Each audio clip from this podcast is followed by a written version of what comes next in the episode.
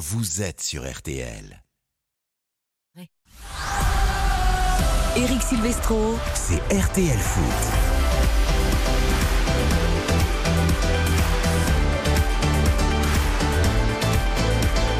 La soirée sport continue. Après, on refait le sport avec Isabelle Langer tous les dimanches, 19h15, 20h. On refait la Coupe du Monde de rugby. C'est votre rendez-vous jusqu'au 28 octobre, tous les vendredis, samedis et dimanches de 20h à 20h30. Et le foot reprend la main ce soir jusqu'à 22h. Nous allons parler évidemment de l'équipe de France jusqu'à 21h avec notamment Nicolas Georgerot qui nous rejoint. Salut mon Nico. Salut Eric, salut à tous. Bleus qui vont partir pour l'Allemagne. Match à Dortmund mardi, match amical. Il n'y aura plus de sélectionneur, en tout cas un nouveau sélectionneur euh, ou un, sélectionneur intérimaire puisque Hansi Flick, le sélectionneur de la Mannschaft, a été licencié après une nouvelle défaite, une nouvelle déconvenue. 4-1 face au Japon. On parle des Bleus. Quelle équipe pour affronter l'Allemagne en amical mardi et toute l'actu des blessés également dans l'équipe de France. Olivier Giroud par exemple ne jouera pas ce match amical mardi. Johan Ryu également, le sémillant, le joyeux, le souriant, le pétillant Johan Ryu. Ah, je suis très très heureux. L'équipe de France de foot gagne, l'équipe de France de rugby gagne et demain l'équipe de France de volley va gagner également. Johan, j'ai mis un t-shirt plus récent, plus moderne, parce que vous m'avez chambré la semaine dernière sur mon vieux t-shirt. Est-ce que celui-ci vous convient? Très honnêtement, je préférais celui de la semaine dernière. Non mais attendez, vous plaisantez Il était vieux, mais il avait du cachet. Ah d'accord. Bon, ok. bon je, prends une leçon de mode tous les semaines par Yohan Ryu. Il va falloir que je commence à me poser des questions.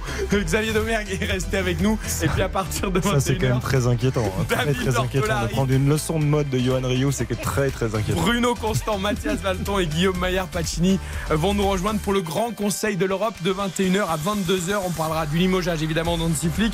L'Italie ne va pas fort, ça n'avance pas du côté italien. La nouvelle pépite, Lamine Yamal du côté de l'Espagne. Et puis en Angleterre, eh bien Gareth Southgate est un petit peu toujours sous pression. Et puis Harry Kane euh, qui réussit des débuts fantastiques en Allemagne. On parlera de tout ça entre 21h et 22h, toujours avec Boris et Andreas à la réalisation. Ne bougez pas jusqu'à 22h. Eric Silvestro. RTL Foot. Mon cher Nicolas Jean-Jean, quel est le programme des Bleus avant ce match en Allemagne mardi? Maintenant, ils ont appris qu'il n'y aura pas Hansi Flick sur le banc côté Manchester. Non, effectivement. Ça ne change pas grandement la donne pour les Bleus, mais non, mais ils ont ils ont pris, ils ont reçu cette information effectivement cet après-midi, ainsi que le, le staff de l'équipe de France qu'on a croisé avant l'entraînement à, à Clairefontaine. Euh, on a eu une séance euh, assez classique avec euh, un échauffement et puis ensuite quelques jeux avec ballon, quelques taureaux et puis une opposition dans cette dans cette chaleur de, de Clairefontaine. On a même craint des, des orages un moment durant la, la, séance. 21 joueurs, on en a déjà parlé évidemment, Olivier Giroud a quitté le groupe en raison de, sa cheville. Et puis Théo Hernandez qui était déjà en soins hier et s'est entraîné à part avec le préparateur physique Cyril Moine avec cette douleur à, à un mollet. Euh, les jeux avec ballon avec notamment Marcus Thuram qui n'appuie pas tellement une passe de l'extérieur pied droit. Il n'avait pas vu que Didier Deschamps était deux mètres derrière lui. On a entendu un, la nonchalance. Et là, je peux vous assurer que les passes étaient un petit peu plus appuyées ensuite de la part de, de Marcus euh, Thuram. La cheville de Colomani va beaucoup mieux. On l'a vu, une très belle reprise de, de volée de la part du, du néo-parisien qui a fini sur euh, la barre euh, transversale. Et puis, évidemment, le, cœur de la séance, c'était cette, cette opposition à 10 contre 10. D'abord sur quatre buts pour travailler la mobilité, travailler le contour des blocs, etc. Euh, où là, on a quelques indices pour euh, la compo de qu'on aura en, en, Allemagne à Dortmund face euh, donc à, à, la Mannschaft avec Maignan dans, dans, le but. Il y avait Pavard, Saliba, Upamecano, Kamavinga. Ça on pourra en reparler, ça peut bouger. Au milieu de terrain, Fofana, Chouamini, Griezmann et puis Mbappé. Coman à droite et Colomani dans l'axe, euh, surtout au niveau offensif, ça devrait euh, ressembler à, à ça. Peut-être que euh, Kamavinga sera au, au, milieu de terrain et on verra un, un, Lucas Hernandez sur le côté gauche si son frère est un petit peu trop juste. Pour moi, dans la compo, ça peut bouger encore. Ça, on verra à la séance à J-1 demain soir. Ça va donc pas mal tourner. Si je t'écoute, Nico, il va y avoir quand même pas mal de changements. Alors certains étaient attendus, par exemple Pavard, Koundé. On va tester un peu un, un peu l'autre jusqu'à choisir. Pour l'instant, à défaut d'en avoir d'autres, Xavier. Donc voilà, c'est logique qu'on qu voit aussi par exemple, ce genre de mouvement Je trouve que ces, rassemblements servent à ça. Euh, on a vu une équipe euh, mise en place face à l'Irlande. Ça a plutôt bien fonctionné offensivement, je trouve, dans la, la relation. Même après la, sortie sur blessure de Giroud, je trouve que Thuram a fait de bonnes choses. Il a gâché, il aurait pu peut-être marquer un peu plus, mais, mais on a vu de bonnes choses offensivement. Je trouve que, tu le disais à l'instant, c'est défensivement où il y a encore pas mal d'incertitudes. Euh, il devrait y avoir une rotation assez logique. Tu parlais de Pavard Koundé. pourquoi pas dans, le cœur du jeu, Nico insistait sur Kamavinga. Moi, je serais curieux de pas avoir quand même, enfin, surpris de ne pas voir Kamavinga titulaire dans ce match face à l'Allemagne. Euh, on parlait de la mise en place, et tu as raison d'insister sur la mise en place avec Fofana, mais euh, je pense que Kamavinga devrait être dans, ce 11, dans le cœur du jeu. Il est pas mal à gauche aussi. Hein non, il est pas mal à gauche aussi parce qu'aujourd'hui dans les il choix, a bien dépanné. dans les choix, il y a peu de solutions, euh, si ce n'est les, les, frères Hernandez qui peuvent jouer, euh, que ce soit Théo ou Lucas, euh, dans, dans, ce rôle-là. Mais... La vraie question, Yohan Ryu, c'est aussi qui de Thuram ou de Colomboigny pourrait être titularisé à la place d'Olivier Giroud? Thuram a marqué son premier but en bleu la semaine dernière. Colomboigny avait un petit souci de cheville. Nico nous a dit que ça allait mieux. bon, les Allemands, ils ont d'autres soucis, mais peut-être que Colomboigny en Allemagne, après ce qui s'est passé avec Francfort, je sais pas s'il va recevoir un accueil sympa. Bon, on dit les gens doivent... le, le, staff de l'équipe de France. Ouais, s'en fiche un peu. Ouais, non, non, non, mais non, mais ça peut jouer dans la réflexion. Euh, le joueur est peut-être pas encore dans des conditions psychologiques euh, parfaites aussi. Bah, je trouve que Thuram, il fait une très très très belle entrée. Bah, il est toujours Alors, y a, y a, je trouve qu'il y a débat. Il, il a donné, il, a marqué un but. Mais après, il y a eu des gros ratés quand même. il s'insère bien euh, dans le but quand même aussi. Il, il fait partie de l'action du but. Déjà quand il marque pour un attaquant, il, présent, il fait le 1-2 avec Griezmann. Et moi, je trouve qu'il apporte une joie de vivre, une allegria. Alors oui, parfois il peut y avoir du déchet, mais quand je vois ce qu'il a fait à la Coupe du Monde, ce qu'il fait hier, son extraordinaire début de saison avec l'Inter, il arrive quand même à l'Inter, un très grand club qui sort d'une très grande saison. Il est titulaire déjà indiscutable. Il marque, il, marque le week-end dernier avec d'ailleurs, j'adore l'arrière latéral Di Marco qui fait la passe d'Est. Et deux passes D. Hein. Et deux passes, deux passes Buteur et deux passes D contre la Fiorentina. C'est ça. Et moi, je trouve que franchement, c'est un joueur. En plus, évidemment, il y a un match avec Colomwani qui est un super joueur, mais moi j'ai envie de dire un truc, Eric, quand on voit la muise dans laquelle est l'Italie, la muise dans laquelle est l'Allemagne. Ah, on en parlera tout à l'heure, mais tu as raison. Le bonheur, encore une fois, moi euh, j'avais pas pu voir le match jeudi soir, donc j'ai vu le match ce matin, le match de la France contre l'Irlande. Mais moi je trouve que c'est un plaisir. T'as le Parc des Princes qui est, au, qui est aux anges. N'oublions pas. Attendez, attendez, je peux faire une toute petite parenthèse. Vous avez regardé le match France-Irlande ce matin Mais oui, parce que je ne pouvais pas jeudi. Donc dimanche.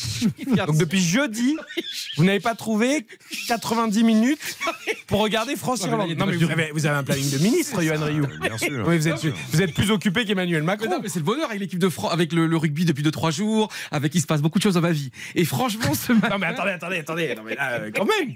mais non, mais... Vous avez des révélations à nous faire Vous êtes amoureux vous avez... ah, bah, Amoureux depuis toujours. Mais le truc, c'est que. Et de qui De qui De la vie. Ça, on sait, non, mais franchement, Eric. Non, mais oh, c'est bien, vous l'avez regardé avant France-Allemagne. Ça va.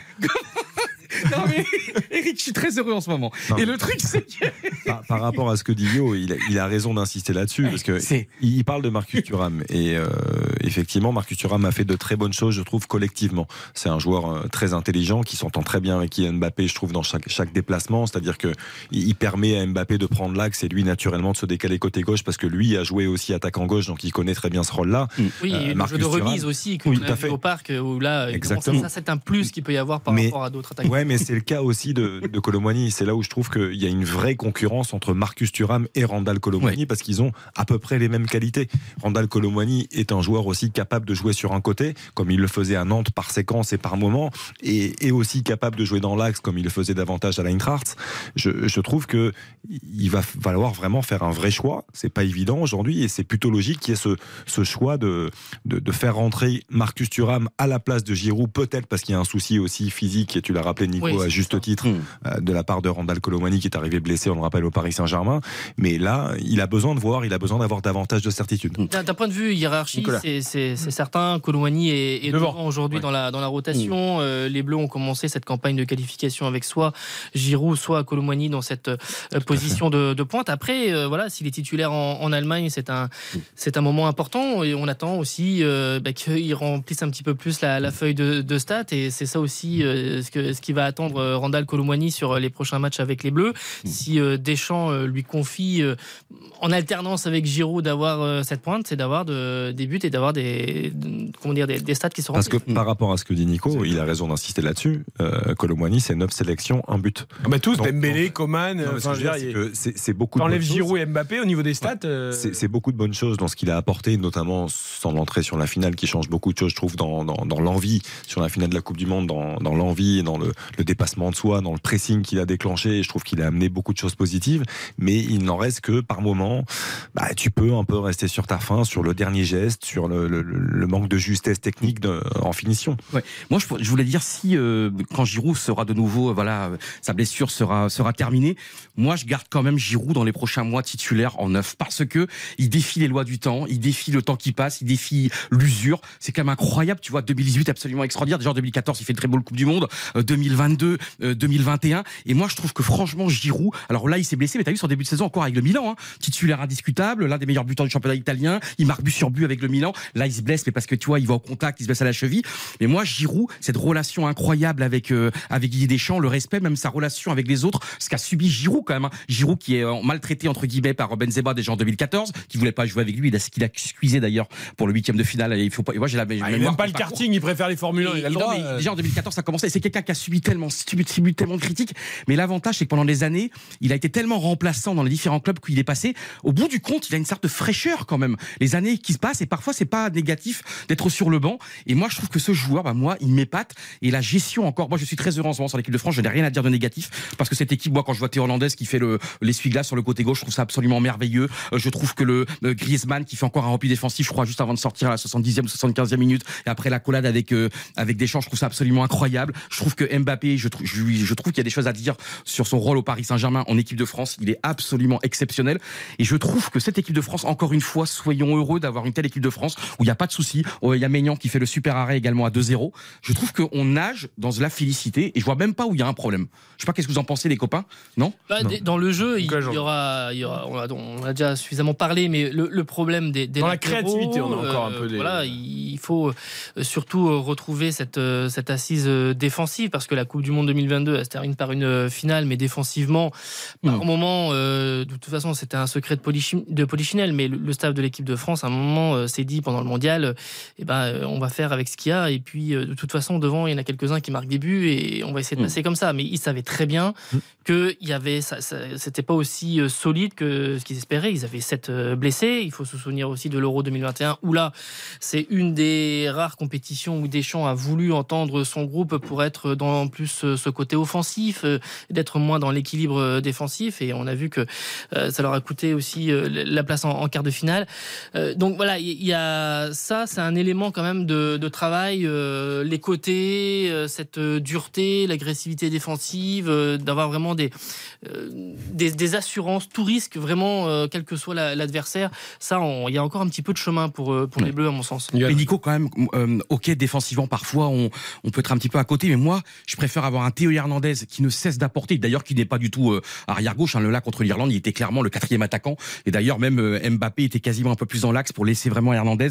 Pour moi, là, l'équipe de France l'a joué en 3, euh, 2, et puis après, euh, tu vois, 3, 2, 1, euh, 3 ou 4.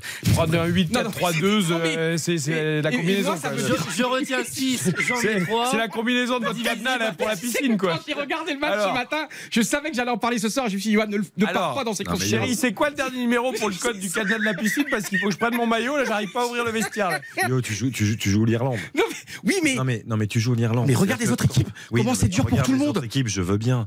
Moi, j'adore Théo Hernandez sur le, le- le- plan offensif. Il y a aucun souci là-dessus. Maintenant, défensivement, il y a beaucoup de choses à parfaire et tu, tu peux. Oh, mais tu préfères pas avoir quelqu'un qui peut avoir des, des lacunes Bah, défensives, dépend. mais qui apporte Mais- tellement, mais je tout, tout dépend qui tu joues. Si, Hmm. si tu te retrouves à, à affronter une grande nation, Bah, je constate que depuis Euh, des années, bah, on tape tout le monde quasiment. Même si aujourd'hui on parle de l'Allemagne, l'Allemagne qui est en crise, effectivement, quand on regarde les derniers résultats, on en parlera dans quelques minutes, euh, avec David Lortolari notamment. Mais je veux dire, l'Allemagne a la qualité pour venir inquiéter un Théo Hernandez défensivement. Je veux dire, l'Allemagne a des joueurs, Leroy Sané, en un contre un contre Théo Hernandez, ça peut Bah, être très compliqué. prends, euh, Alors, on va dire, Théo après, mille fois. On va en parler après la pub, mais ce Allemagne-France, il peut se terminer par un 5-4 parce qu'entre la qualité Ouais. devant des Allemands et la faiblesse derrière, avec la qualité offensive Bah, de française. Et ça peut finir à 5-0 aussi hein, pour le La qualité offensive des Allemands, ça fait quand même un petit moment qu'on Oh, il y a- l'a pas vu. Quand même. Oui, mais elle peut se réveiller à n'importe quel moment. Il y a quand Ouais, même mais du, t'as quand même du talent, il y a quand même du matos. n'est pas là, Fulkrug n'est pas là. Non mais alors pour le coup, euh, la France n'a pas pris un but dans les matchs éliminatoires de, l'Euro 2024. On va voir si contre les Allemands ils prennent pas de but. Ça sera Je suis très confiant. Même si c'est un match amical. On marque une très courte pause. Je voudrais qu'on parle du cas Pavard. Est-ce que c'est vraiment le match de la relance pour Pavard demain, euh, mardi en Allemagne, juste après la pub? RTL Foot. Présenté par Eric Silvestro. RTL Foot. Avec Eric Silvestro. RTL Foot jusqu'à 22h ce soir après votre rendez-vous rugby. Désormais, vous le notez, vendredi, samedi et dimanche, on refait la Coupe du Monde de rugby de 20h à 20h30, sans oublier évidemment tous les matchs de l'équipe de France en intégralité. Le prochain, ce sera euh, face à l'Uruguay jeudi soir. Rendez-vous dès 20h45 pour ce match prévu à 21h à Lille avec au commentaire Jean-Michel Rascol et Olivier Magne. Et auparavant, rendez-vous également mardi, même heure, même endroit sur cette antenne RTL pour euh, suivre Allemagne-France en foot, match amical à 9 mois de l'Euro en Allemagne du 14 juin au 14 juillet. Philippe Sansfourche et Nicolas Jean-Jean seront à Dortmund pour nous commenter cette rencontre.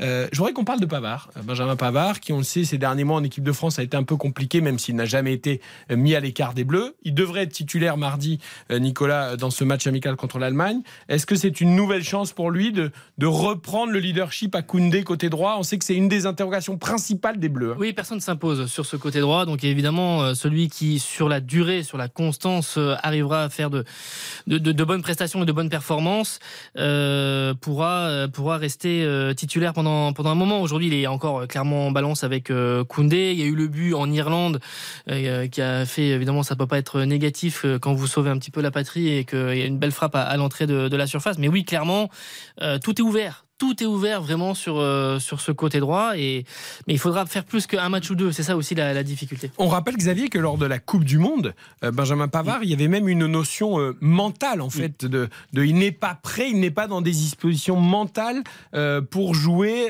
certains matchs de la Coupe du Monde. Alors, il a été aussi transféré cet été du Bayern à l'Inter. Peut-être que là aussi, ça va changer un peu la donne.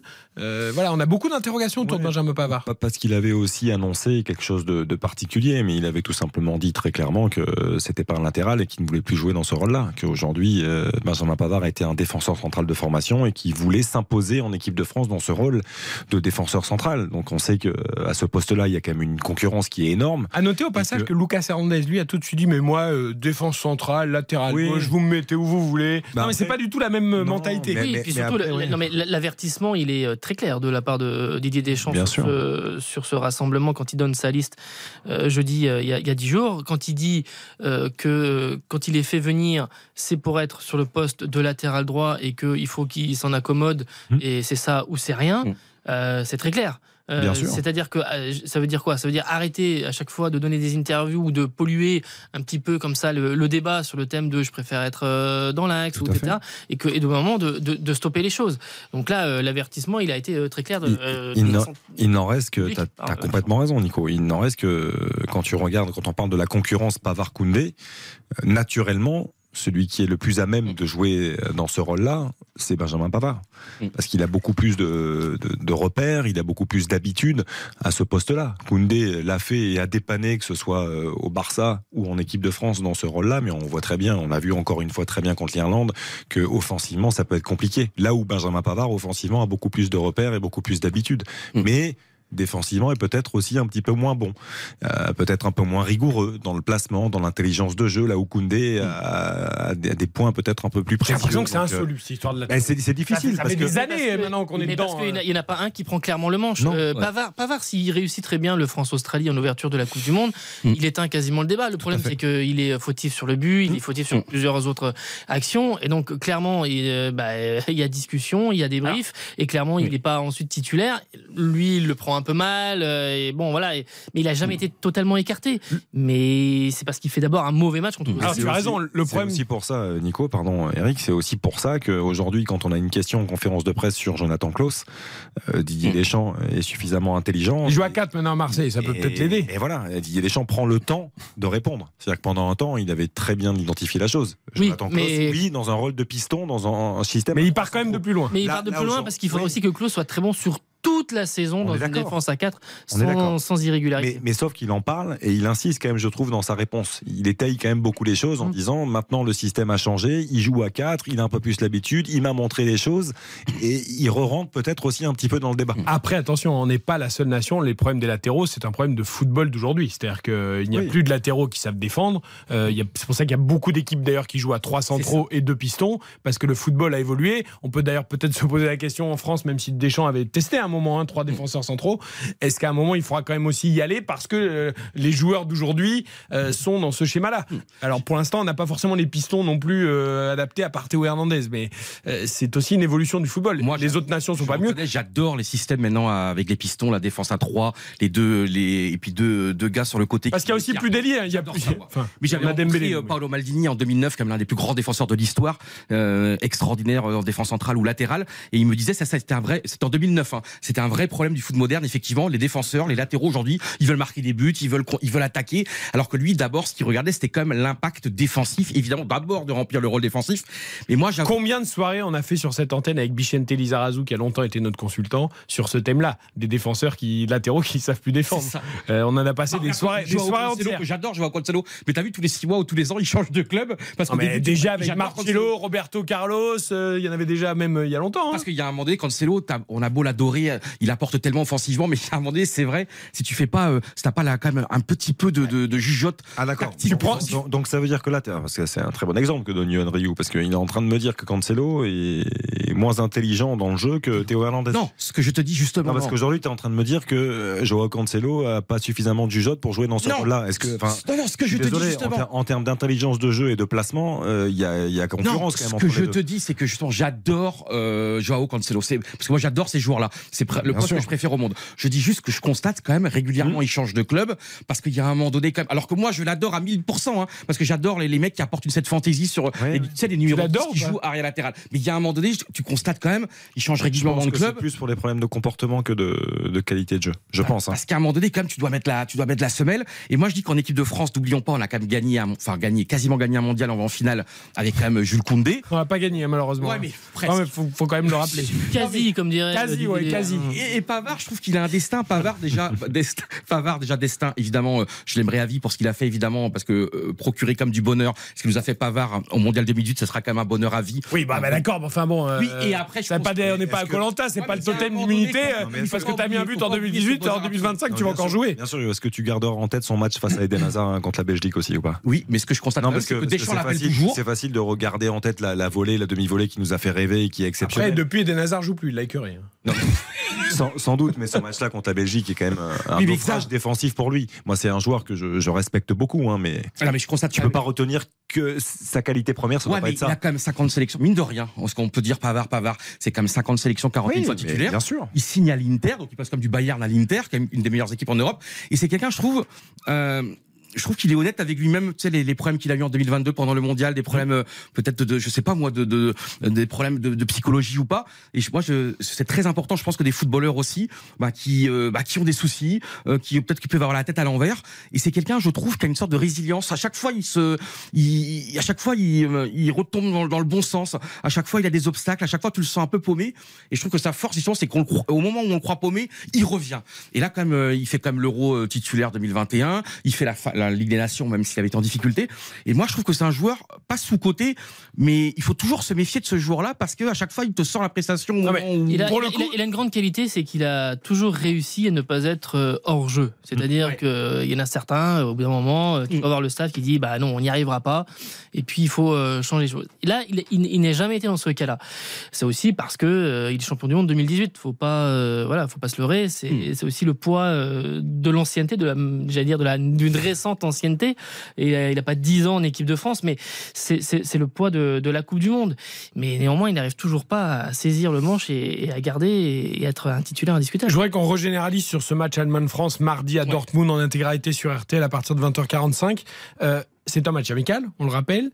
Est-il si amical que ça? Alors, bon, pour la Mannschaft, évidemment, on va y revenir dans le Conseil de l'Europe. Il va falloir rebondir après le licenciement de, de Mm. Flick. Pour la France, il faut continuer à alimenter cette série de victoires pour la confiance. Mm. Et puis, c'est quand même l'Allemagne. Euh, L'Euro dans neuf mois en Allemagne. C'est un match peut-être qui est moins amical qu'on ne le pense et qu'il va falloir jouer vraiment à fond, Nicolas. Oui, déjà, c'est un, match. euh, les, les joueurs, après le match face à l'Irlande, là, quand on a croisé. euh, Aurélien Chouamini ou euh, euh, Dayo Upamecano. Euh, bon, euh, évidemment, le match le plus important, c'était jeudi, mais ils y pensent à cette Mm. euh, rencontre. D'abord, jouer les grands matchs, histoires, oui. Voilà.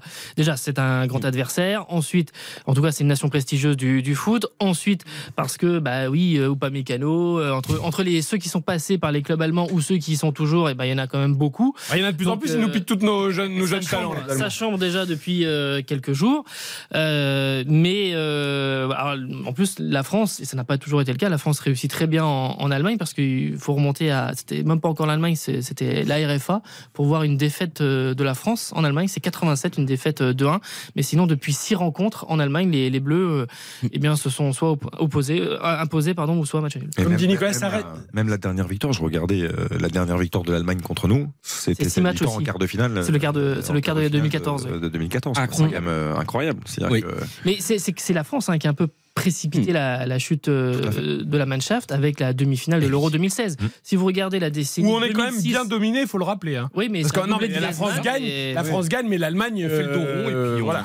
Vous regardez 2006-2016, Mm. l'Allemagne est systématiquement, que ce soit Coupe du Monde ou Euro, dans le dernier carré de toutes ces compétitions pendant une décennie.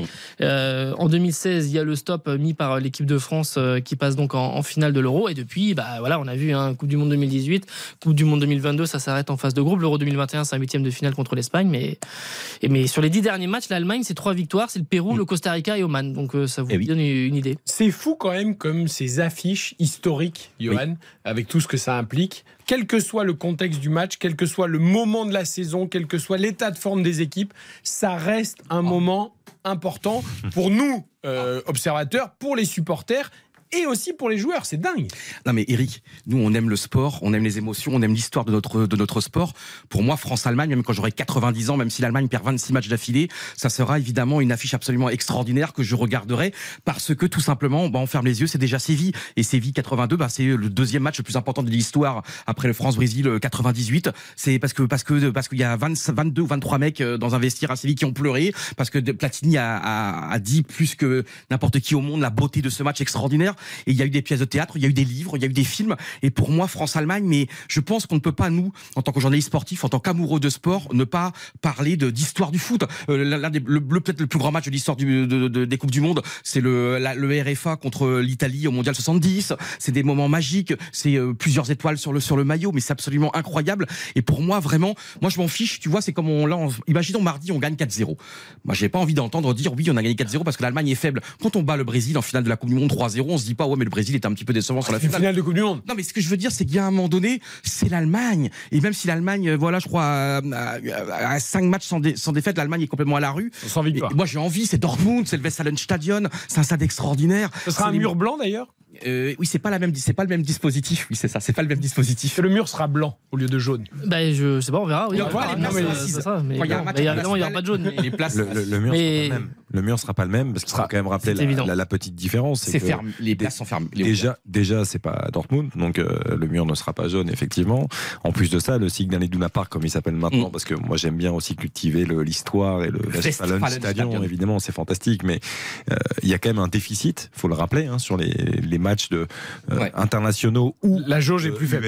Les matchs de Ligue Mm. des Champions notamment, où il y a, il y a une perte de 10 000 dans le mur. Donc c'est c'est pas du tout le même mur, parce qu'en championnat, au C'est Bundesliga, un les- stade entier parfois pour certains, Non, mais pour c'est vrai. certaines villes. Non, mais c'est impressionnant, c'est-à-dire que en- Oui, oui. Là, c'est un quart du stade. Non, mais en Bundesliga, les supporters sont debout dans, dans Oui, J'en dans avais cette parlé jeudi, mais c'est vrai que le, le Allemagne-France de- qui suit la Coupe du Monde 2018, quand on jouait à Munich, oh, c'était plein, 90 000, c'était triste. L'ambiance était triste. Bon, il y a eu Ouais. 0-0, il y a eu un énorme Alphonse Areola qui avait fait euh, 7 ou 8 arrêts, je sais plus, euh, mais qui avait signé une très très grande performance. Mais c'était- l'ambiance était triste, vous voyez, parce Mm. qu'il n'y avait pas la, la folie qu'il y a autour du, du Bayern. Et donc on verra comment ça se passera. J'ai une mardi petite question pour. Nicolas. Très Toi, vite. justement, euh, ton avis sur ça Est-ce que ben euh, un France-Allemagne, c'est toujours mythique, c'est toujours prestigieux? Toi, quand tu vas le commenter mardi, tu vas avoir des frissons tu, tu le vois avec euh, tu le vois avec l'Allemagne, tu le vois avec les Pays-Bas et comme disait Eric, quel que soit d'ailleurs quand les Français ont battu les, les Néerlandais 4-0, bon bah c'était une équipe de néerlandaise qui était Mm. très faible, mais effectivement de toute façon tu sens que tous les joueurs ils veulent les jouer ces, ces matchs-là. Donc euh, non non mais le, le parfum sera sera au rendez-vous. Rendez-vous mardi à Dortmund. Dortmund, 20h45, 23h sur RTL avec Philippe Sansfourche et Nicolas Georgerot aux commentaires. D'ici là, vous aurez toutes les dernières nouvelles évidemment dans tous les rendez-vous infos et également dans le podcast dont refait le match animé par Florian Gazan que vous retrouvez sur RTL.fr et sur l'appli RTL. Nicolas, merci. C'est départ quand euh, pour Dortmund? Euh, demain matin, en fin de matinée. Voilà. Eh oui, hein. Conférence de presse de Didier Deschamps à 16h et de Ruti Foller à 16h30 pardon, pour l'équipe de France, 18h, parce que c'est d'un confrère. Un Foller remplace un flic. Et oui, elle a tapé Ah, la Mannschaft. Très bon. Bonne. Rudy Fowler, directeur sportif qui va assurer un intérim. On en parle avec David Lortori. Il aurait fallu jouer le match au Vélodrome pour Rudy Fowler. Ça aurait été Ah, quel Ah joueur. Juste un petit mot. très vite. Ce match absolument incroyable, la demi-finale de la Coupe du Monde 2006 à Dortmund entre l'Allemagne et l'Italie. Et l'Italie qui avait été suivie Del Piro, Gilardino, fin de 120e minute, 121e, un des plus grands matchs de l'histoire de la Coupe du Je Monde. sais pas si vous arriverez à 90 ans comme vous avez dit tout à l'heure parce que vous n'avez pas entendu la musique dans le casque. Quand il y a la musique, c'est qu'il y a la pub. Ouais, mais on a le Allez, on continue jusqu'à 22h, c'est pas grave, on arrive euh, pour le grand concert de l'Europe. Merci à Nicolas Georgerot, à tout de suite, juste après la pub, toute l'actu européenne. RTL Foot. RTL. Il est 21h.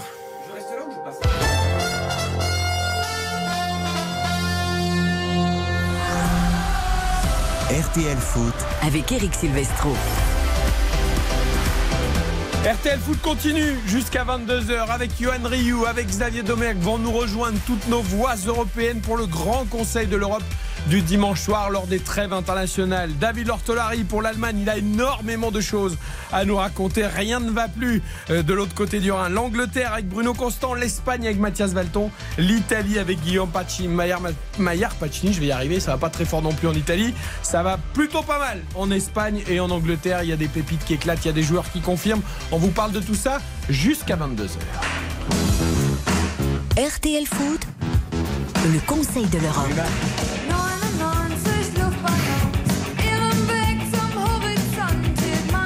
Conseil de l'Europe avec une première partie évidemment consacrée à l'Allemagne, à la Mannschaft, mais tout le monde va intervenir, tout le monde va discuter autour de la table, c'est le principe du Conseil de l'Europe. Il, arrive même- il faut souvent. quand même toujours rappeler que c'est Néna, le morceau qu'on entend. Vous l'aimez bien ce morceau Ah, j'adore ce morceau. Ouais, c'est vrai.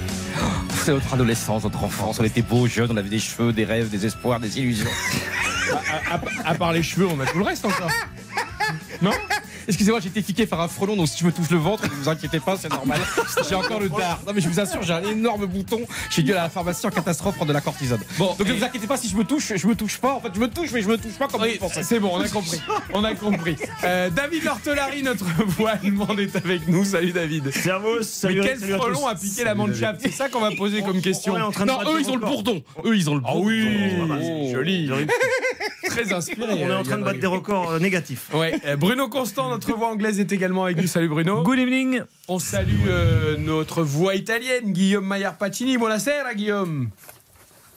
Buonasera, ciao a Ah, tutti. ça va, il a encore Salut, du sourire Guillaume. dans la voix, alors va oui. pas fort en Italie non plus. Et puis Mathias Valton, notre voix espagnole. Lui, il a la voix qui chante tout le temps. Ça, c'est le pays qui veut ça. Salut mon Mathias. Buenas noches, Eric. Buenas noches a todos. Et tu vois, lui, avec la mini Yamal 16 ans, il prend un coup de jeune, euh, Mathias Valton. On va en parler également tout à l'heure. Bon, David Lortelari, vous êtes convoqué au bureau du proviseur. Mais oui, mais j'ai des Euh, arguments, Eric. Alors, euh, vous n'avez plus de sélectionneur. Hansi Flick a été limogé cet après-midi après une nouvelle désillusion. 4-1 contre le Japon à Wolfsburg. C'était le match de trop. On est à 9 mois de l'euro. L'Allemagne est en pleine crise. Il fallait faire quelque chose.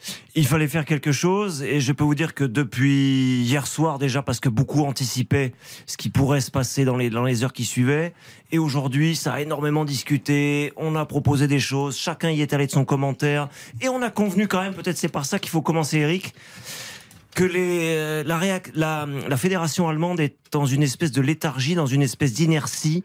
On a réagi très tard sur le, le mandat très très long de Joachim Löw. Moi, je suis quelqu'un de patient, donc j'étais le premier à lui donner sa chance et redonner sa chance, etc. Mais on s'est aperçu après court que c'était très tard. quand t'as gagné, c'est dur de sortir. Oui, oui, aussi. Là, on réagit aussi très très tard et la, la preuve, Eric, qu'il n'y a aucune préparation pour le proche avenir et un avenir plus lointain, et c'est là où c'est plus inquiétant, c'est que on se sépare du sélectionneur entre deux matchs à trois jours d'intervalle. Oui, alors ça pourrait être fait après. préparé. Oui, ou- ou avant, en juin éventuellement, si on voulait aller plus vite, mais euh, on n'a rien préparé. Donc Rudy Fuller, qui fait partie de ce petit, de cette petite task force, qui était, qui était euh, venu pour proposer des, des idées, proposer des choses, proposer des perspectives, prend l'intérim pour le prochain match. On a un mois derrière avant la tournée euh, Mexique-États-Unis pour choisir un nouveau sélectionneur. On pourra discuter des noms. On va en parler dans quelques minutes des candidats, évidemment. La fédération est dépassée, elle est euh, en retard sur tout, et aujourd'hui on est dans une impasse puisque Hansi Flick, il faudra en parler aussi, n'avait pas de solution. Et ça s'est vu encore dans ce match contre le Japon. Vu des autres pays européens, Bruno Constant, la déliquescence de l'Allemagne, la façon dont ça se gère, en effet, comme dit David depuis plusieurs mois, c'est quand même surprenant. Pas tant que ça pour Si, c'est surprenant parce que c'est considéré en Angleterre comme une des toutes grandes nations et, et toujours encore aujourd'hui comme l'une des toutes grandes nations du football mondial. Et que c'était souvent. euh, et par exemple, la- l'Allemagne a été vue aussi comme un, comme un modèle pour le football anglais, la manière de l'organisation de, de- de- des académies, des centres de formation et, de, et de, de la réussite de sa sélection, la patience qui avait été fait aussi avec Joachim Löw, la durée, la continuité de Joachim Löw à la tête de la, de la Mannschaft. C'était un modèle pour l'Angleterre et pour Gareth Southgate. Et là, ça vole un peu en éclats. Mmh, Gareth Southgate, peut-être d'ailleurs, certains se poseront la question est-ce qu'on insiste trop avec Gareth Southgate en Angleterre? Oh, Il y a certaines voix qui, qui peuvent le penser. Alors en Italie, Guillaume Apachino n'a pas ce genre de problème puisque le sélectionneur s'est barré, lui. Il s'est barré en Arabie Saoudite, il est allé prendre l'argent, donc il a fallu en trouver un autre. non, mais c'est vrai. Non mais nous on est content de voir les- nos, nos amis allemands. Oui non mais bien sûr, mais on est content de voir nos amis allemands dans, dans cet état-là parce qu'au moins il y a pire que nous. Donc euh, donc ça nous rassure.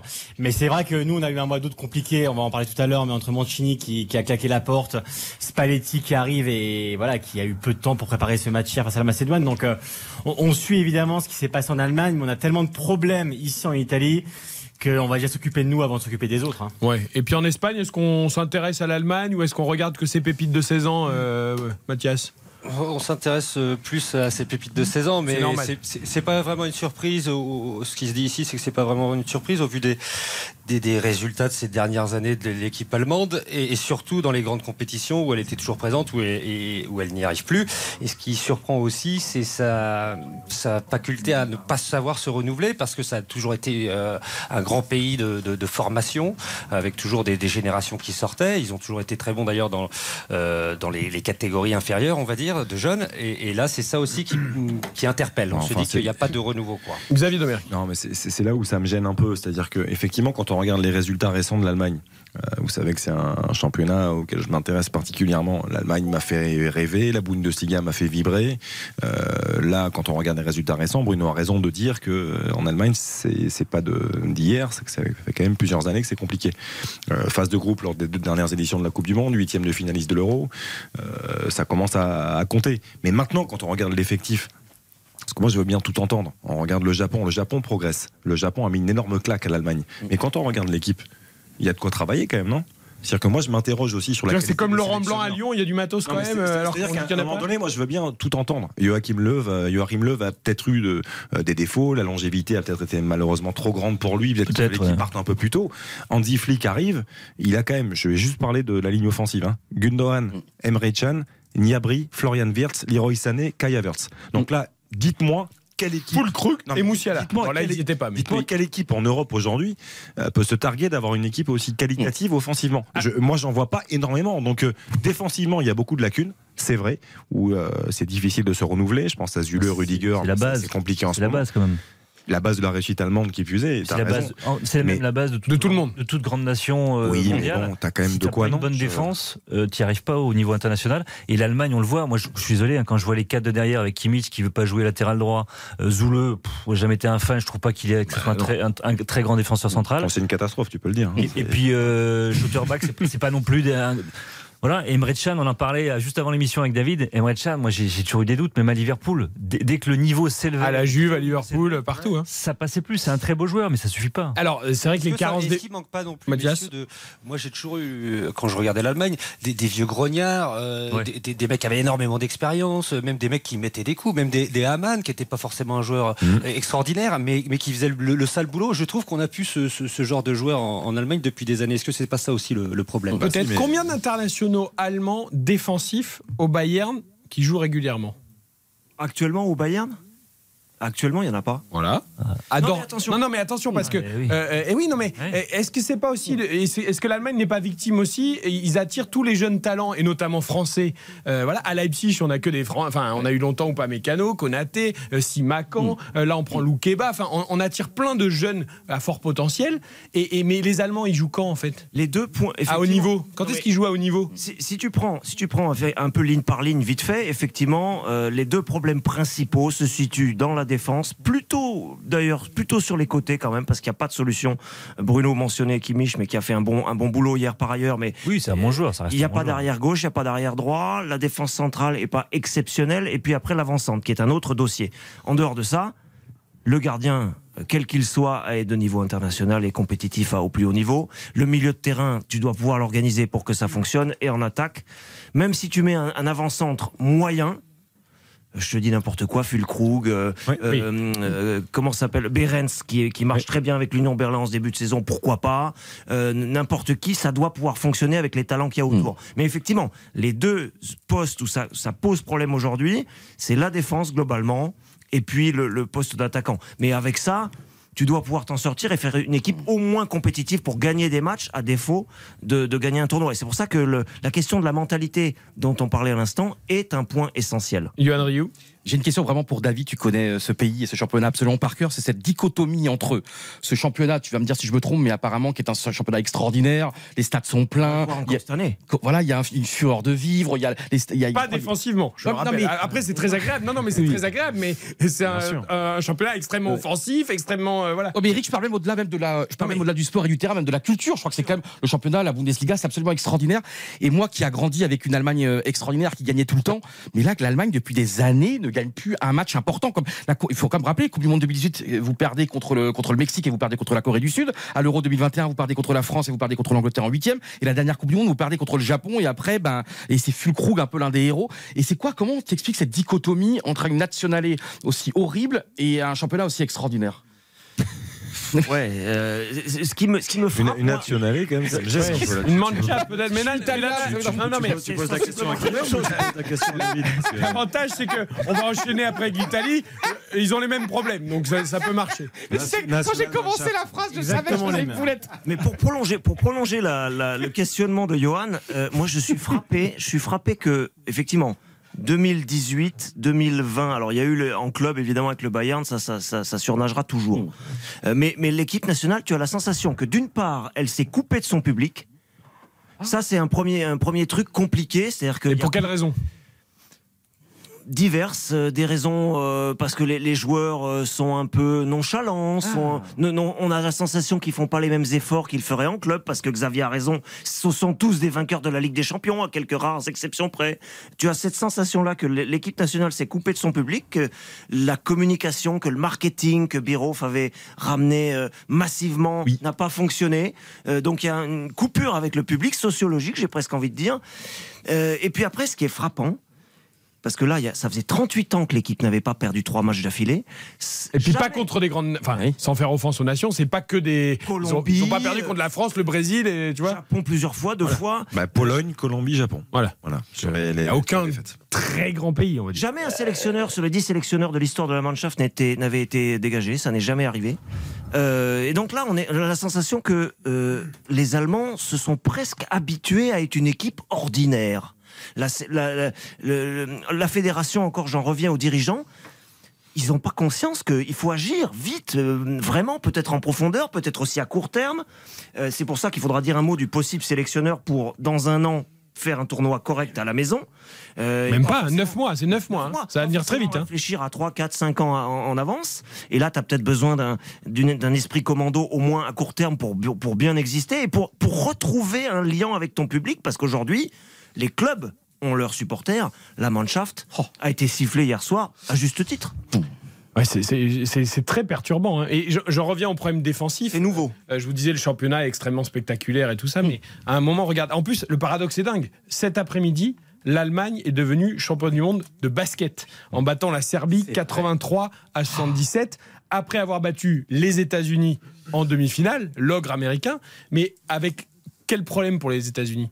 Les États-Unis aujourd'hui, en NBA, tu n'as que des matchs à 120, 130, 140, 150 points. Tout le monde met 60 points, des triples doubles partout. Tu peux marcher 5 pas, il n'y a pas marché. C'est devenu un spectacle. C'est devenu l'Harlem Globetrotters. Il n'y a plus de défense. Ils arrivent dans un tournoi international FIBA où tu as des équipes qui défendent et les mecs ne savent plus jouer au basket parce que le sport aux États-Unis, la NBA, alors c'est beau, hein, c'est spectaculaire, ça remplit les salles, mais c'est devenu un spectacle. À l'arrivée, eh ben, ils ont été battus par une équipe d'Allemagne plus cohérente, plus physique, plus défensive. Et en fait, c'est pareil, comme dit Bruno, tu as besoin d'une base défensive. Et le limogeage de flic, juste une toute petite euh, clin d'œil, le limogeage de flic a été annoncé, je crois, pendant le quatrième quart-temps du match de basket.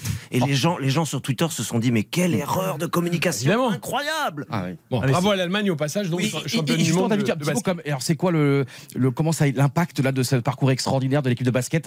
Ça a été la folie en Allemagne ou pas? Ou- Bah, T'as as le prisme médiatique qui nous donne une réponse déjà à Johan, c'est qu'aujourd'hui, eh ben, ce soir, euh, partout dans les grands médias euh, généralistes de sport, c'est 50-50, c'est-à-dire que euh, le, le- basket a pris le dessus sur cette équipe nationale de foot qui est quand même légendaire en Allemagne. Pour le coup, ils auraient pu attendre demain.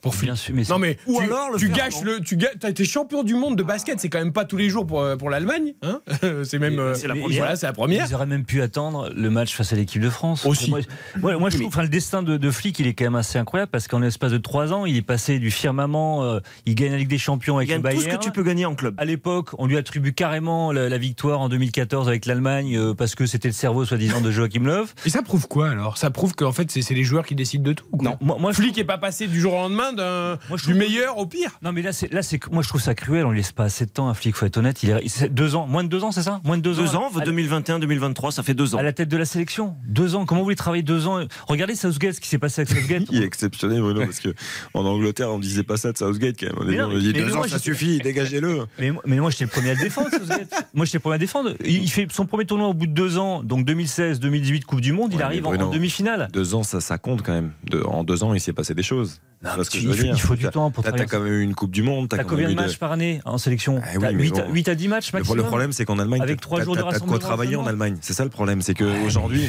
on peut dire ce qu'on veut. C'est pas un déficit de talent. Aujourd'hui, en Allemagne, t'as de quoi travailler. Quand, Moi, je quand suis- t'assures je suis la succession du Harim Love avec Hansi Flick, qui était son adjoint, tu dois assurer une certaine continuité. Et moi, je suis, euh, aussi pas- bien dans, les, dans le jeu je que dans les Je suis pas résultats. d'accord. Moi, quand tu regardes l'effectif, je suis pas d'accord avec toi sur le talent. Il y a des promesses. On a peut-être surcoté un peu ces joueurs. Je pense à, Havertz, par exemple. Havertz. Il n'arrive pas à confier en club non plus. hein. c'est- une météorite, mais depuis deux ans avec Chelsea et maintenant avec Arsenal, il, il brille plus. En équipe d'Allemagne, il brille quasiment pas. On sait pas où le faire jouer. On, se- a constaté que c'était pas un avancé. Le roi Sané, c'est il- c'est pareil, c'était une promesse à City. Il a pas totalement réussi. Ah là, il est mieux, parti au Bayern. Ah, lui c'est un peu nonchalant. Lui ni abri, c'est un coup oui, un coup c'est non. nouvelle il est génération. mieux, quand même, je veux C'est- dire. Pour le coup, c'est une nouvelle génération. Oui, t'as raison. Je vois, je vois ce que tu veux dire. Il- mais- Il manque un truc, quoi. Virts, il était blessé, donc c'est, on, va attendre un mois de patience aussi avec lui. Très bonne passe sur le but, d'ailleurs. Quoi. Deux ans, pour moi, c'est pas. Euh, Un oui, petit- Yann. juste un petit mot très important. On tu parle du, disais- du successeur quand même. Tu sais, tu parlais de, de- de destin incroyable des entraîneurs. Pour moi, le plus beau des, la plus belle des histoires, c'est Claudio Ranieri, que j'avais eu la chance de rencontrer à Leicester en 2016. Donc tu rends compte, il est champion d'Angleterre avec Leicester. On peut dire un des plus grands euh, miracles de l'histoire même du sport. Et quelques mois plus tard, il me disait, il avait quand même été viré avec l'équipe de Grèce. Il était entraîneur de la, de la Grèce, Grèce. battu par euh, par les îles Féroé. Et il est viré. Et quelques mois plus tard, il gagne le, il gagne le championnat dans l'Angleterre. Sauf qu'il était- et il m'avait dit, mais moi je suis le même, je suis le même. C'est pas parce Ça que n'a pas empêché de se faire virer à nouveau après. oui, mais il a, Non, ce mais qu'il a je veux dire, fait non, avec mais- Leicester, c'est à vie. Et ce qu'il Et dit, Leicester est en, est en championship aujourd'hui. c'était une Non, des grandes phrases, faute, mais- c'était une Ouais. des grandes phrases historiques, je crois, de, de Shakespeare, c'est de dire en fait la victoire et la défaite, il y a rien de plus menteur. Ce sont deux menteurs et qu'un entraîneur. C'est pour ça que moi j'adore la vie des entraîneurs. Regarde un, un Mourinho et pour moi un grand entraîneur c'est celui qui dure, celui qui continue. Et, et, et- C'est Ancelotti quoi. et c'est tellement, et c'est tellement dur, tu vois, des- les échecs qu'ils doivent subir. Regarde, euh, c'est incroyable. Guardiola, combien de fois on l'a critiqué en Ligue des Champions, mais il a, il a, il est resté tête droite. Il est des- resté droite et à la fin il a remporté L'un des meilleurs exemples par rapport à ça, et là c'est là où je rejoins Bruno, c'est Mikel Arteta. Arteta Oui. au début, Ah oui. euh, tout le monde voulait sa tête à Arsenal, sauf qu'Arteta, ils ont bien fait de le garder parce que c'est quelqu'un qui avait des, des idées, ça. qui était un très bon entraîneur, et aujourd'hui ça se voit. Aujourd'hui, les entraîneurs, ils ont une durée d'un an et demi, deux ans maximum. Et c'est, pas assez. Ils le disent tous pour construire, c'est un cycle de trois ans. Mm. Ils le disent tous. Pochettino, il est en- dans un foutoir à Chelsea. Si on lui donne pas deux à trois ans, Ouais. ça, ça sert à rien. Ça sert strictement à rien de, de recruter des joueurs, 20 joueurs en, en 13 mois, et puis de pas lui laisser le temps de construire. Sauf que là, Flick s'est enfermé, me semble-t-il, dans un, dans un système de possession de balle, de jeu léché où tu as face à toi une défense regroupée en 20 mètres, quelle que soit l'équipe que tu rencontres, et il n'avait pas de plan B. Alors que des joueurs comme Sané, comme Gnabry, comme Wirtz, comme Havertz, si tu leur donnes de la vitesse, du champ, profondeur, bien sûr. ça fait du mal. Et il s'est enfermé peut-être dans un Ouais. système. Alors, a- avant de parler des autres nations, coûté ça, son- le successeur, tout le monde évidemment pense à, à Nagelsmann, j'imagine. Enfin, c'est le. oui, Moi mais- je dirais non. Ça, non mais, c'est, mais c'est incroyable, en fait. mais non mais, Pourquoi non, non, mais attends, je dis pas que c'est ce qu'il faut faire. Je Oui. dis juste que c'est le premier nom qui va sortir Bien sûr, évidemment. est. Et c'est lui qui va l'avoir, le poste, non? C'est si incroyable, simple. comme- ça serait incroyable comme choix. Pourquoi, pourquoi lui? Qu'est-ce qu'il a réussi? C'est pas si simple. Pour être sé- C'est ça pour être sélectionneur maintenant? Il faut, il faut avoir été presque choisi à- à- au PSG, presque Moi, choisi à moi, Chelsea. vous, vous savez qui est-ce que j'aimerais? Mais aujourd'hui, c'est impossible. Parce qu'il est encore en poste et c'est lui qui Jürgen Klopp. mériterait. Bah, Jürgen Klopp, Jürgen Klopp, le il choix de connaît tout le monde. Eh cette oui, génération. eh oui. Je veux dire, c'est. Mais Jürgen Klopp, tu idéal. sors pas de Liverpool comme ça. euh. C'est la Il l'a problématique. confirmé d'ailleurs qu'il qu'il partirait oui. pas du jour au Tu peux lendemain. pas faire un truc, problématique. une cohabitation pendant un an? Non, mais c'est une vraie question. C'est-à-dire que là, euh, Jorg- Avec je sais Didier Deschamps? Non, mais je sais très les deux. ouais, mais je me dis, parce qu'en fait, en fait, j'avais pas pensé à son nom, mais c'est vrai que c'est tellement. Ah, on a vu ce que ça donne avec Vincent Collet en basket pour la France. euh, C'est vrai. J'aurais un petit mot à dire, c'est euh, euh, moi le, ce que je vois comme sélectionneur de l'Allemagne. Pour moi, là, c'est même pas une question de tactique, de technique, parce que les joueurs, il y a un moment donné, moi, c'est oui, surcoté, les Gnabry. Sané. Et moi, tu vois, malheureusement, il a pris sa retraite il y a quelques années, c'est Jupp Heynckes, qui est un entraîneur absolument extraordinaire. enfin, il va peut-être se reposer Oui, maintenant. mais hein, il a va tellement- pas- Et c'est vrai que je me dis, pourquoi pas 80 sortir de sa retraite passés. 2018-2023 Non, mais Fatigué, il a hein. quand même eu un des plus grands entraîneurs de l'histoire. hein. Non, mais d'accord, mais là, Mais il moi, a je plus pense- 80 ans passés. Moi, je pense qu'il faut un mec, mais je veux te dire, est-ce qu'on peut le dire? Non, on peut pas le dire sur Artel, c'est le C-O-U-I-2-L-E. Ah, bah, Louis Van Gaal alors. Et, et bah voilà, ouais, un Rudy Voleur, comme qui les amène en, 2000 en 2002, quand même, en Voleur, finale. il a aucune. euh, Ouais, mais Rudy Voleur, attends, mais le mec, ouais, mais Eh, c'est dommage, il y avait Thierry Henry. de disponible, ça s'est joué à trois fois rien. Ils veulent pas d'étrangers. Ça s'est joué à trois fois rien. Pour ce court terme, ils veulent pas d'étrangers. Euh, Eric, c'est. On parle d'Oliver Glasner aussi, l'ancien Oui. entraîneur de Francfort qui a gagné la Ligue Europa. Alors, je- y a un On en parle à Lyon aussi d'ailleurs d'Oliver Glasner. Il y, a, il y a un premier, il y a un premier petit pool de, de personnes auxquelles on pense, ce sont, ce sont les anciens. Rudy Foller va faire l'intérim là contre la France, mais ça fait 20 ans qu'il était à la tête de la sélection, 20 ans. Donc c'est quand même, euh, il, il s'est passé des choses. Mathias Zammer serait sans doute l'homme qui donnerait la mentalité qu'il Ouais. faut, mais lui aussi n'a pas été entraîneur depuis quand C'est même pas grave, mettez sa très longtemps. Et puis Rudy Foller, il était euh, directeur technique à Leverkusen Bien sûr. pendant beaucoup d'années. Oui. Euh, il avait, Oui, il a suivi de près, mais il ça- avait pris la succession de d'Oliver Bierhoff euh, en tant que directeur technique de la Mm. Mannschaft. hein, Mm. David, tu m'arrêtes si je me trompe là. Il est arrivé Oui, en janvier. oui. Donc, absolument. euh, donc voilà, aujourd'hui, c'est une décision naturelle de le voir lui. Mais bon, effectivement, c'est pas son rôle d'occuper ce rôle de sélection. Attention les anciens, c'est pas toujours oui. des. Il continue avec C'est les c'est anciens. la solution un peu de facilité quoi, les anciens. Qui y a encore comme ancien là? Mathéus a décliné aujourd'hui. Oh putain, mais, mais, tous Mais, ça va pas non les noms qu'on me donne, moi je dis oui à tout le monde et Mathéus Oui mais ah, vous allez ressortir des Mettez posters euh, en noir et blanc de Ah votre ouais, chambre mais moi je bientôt. veux faire une pétition, on fait une pétition s'il te nostalgie. plaît. Et il a été sélectionneur. Non, non, c'est parce que la vie c'est en noir et blanc, parce que le passé on sait ce que ça va se passer et on a adoré le passé. Le futur on sait pas ce que ça va tout être. le passé. Mais Mathé- ce qui manque justement à cette équipe, c'est ce que je voulais dire depuis 25 minutes dans mon intervention et j'ai pas eu, à- je suis pas assez intelligent. Alors l'émission a commencé il y a 21 Je suis minutes pas donc je voulais pas les. Marseillais. Je t'assure, je voulais. Ryu est, est bridé. Vous imaginez un peu? Non, c'est moi qui suis brisé dans mon cerveau parce que je voulais en parler, je n'en ai pas parlé.